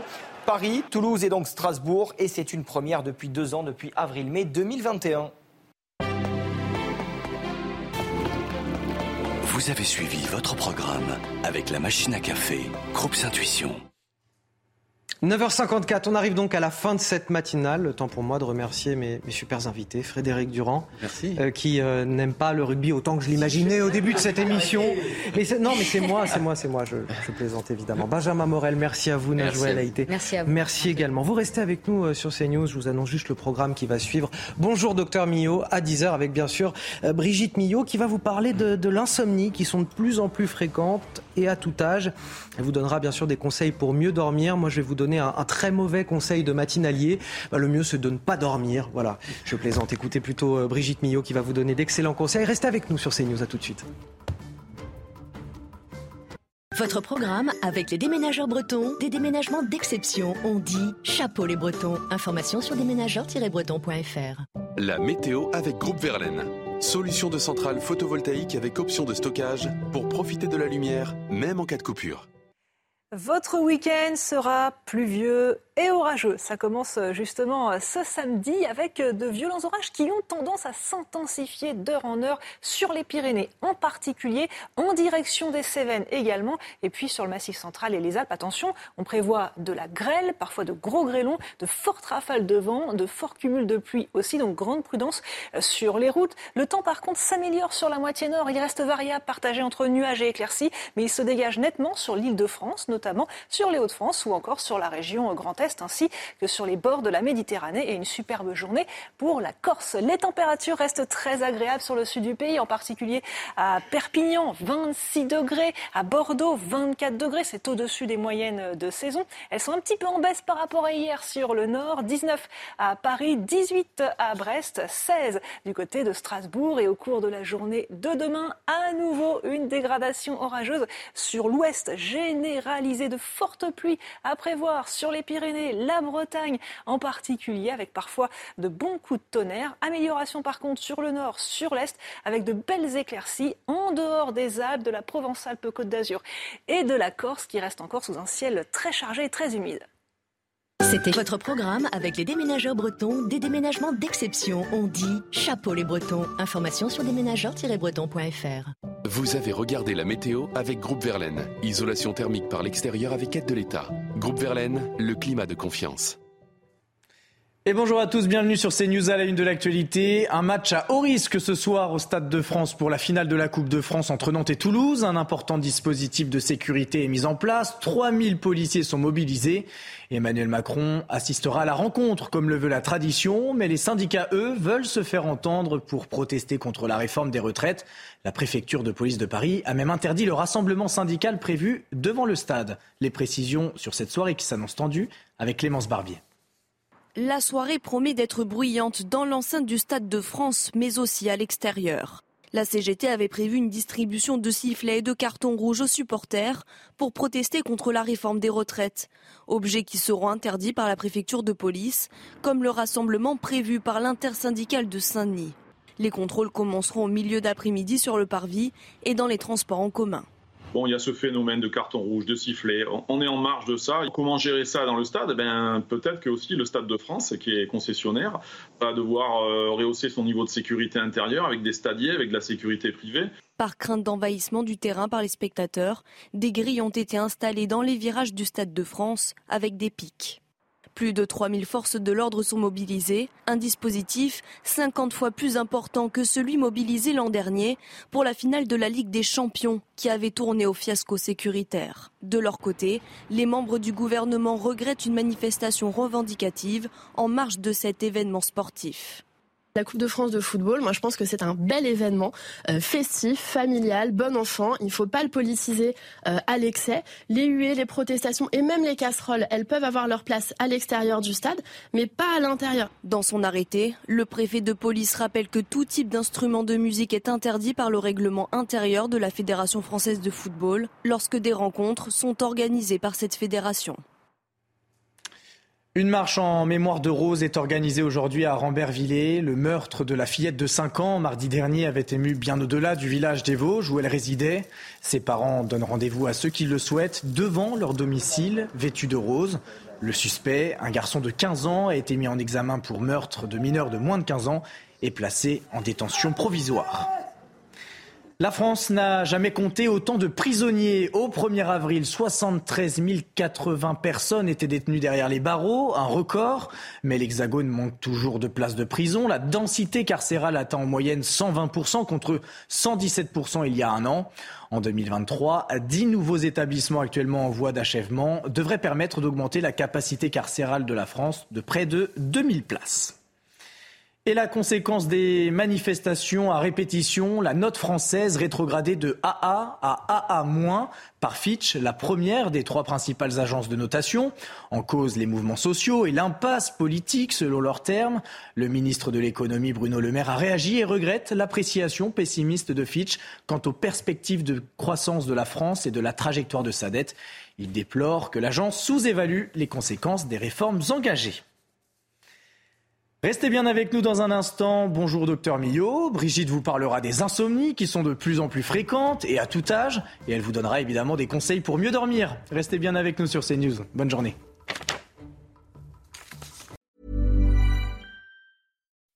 When you make decisions for your company, you look for the no-brainers. If you have a lot of mailing to do, stamps.com is the ultimate no-brainer. Use the stamps.com mobile app to mail everything you need to keep your business running with up to 89% off USPS and UPS. Make the same no-brainer decision as over 1 million other businesses with stamps.com. Use code program for a special offer. That's stamps.com, code program.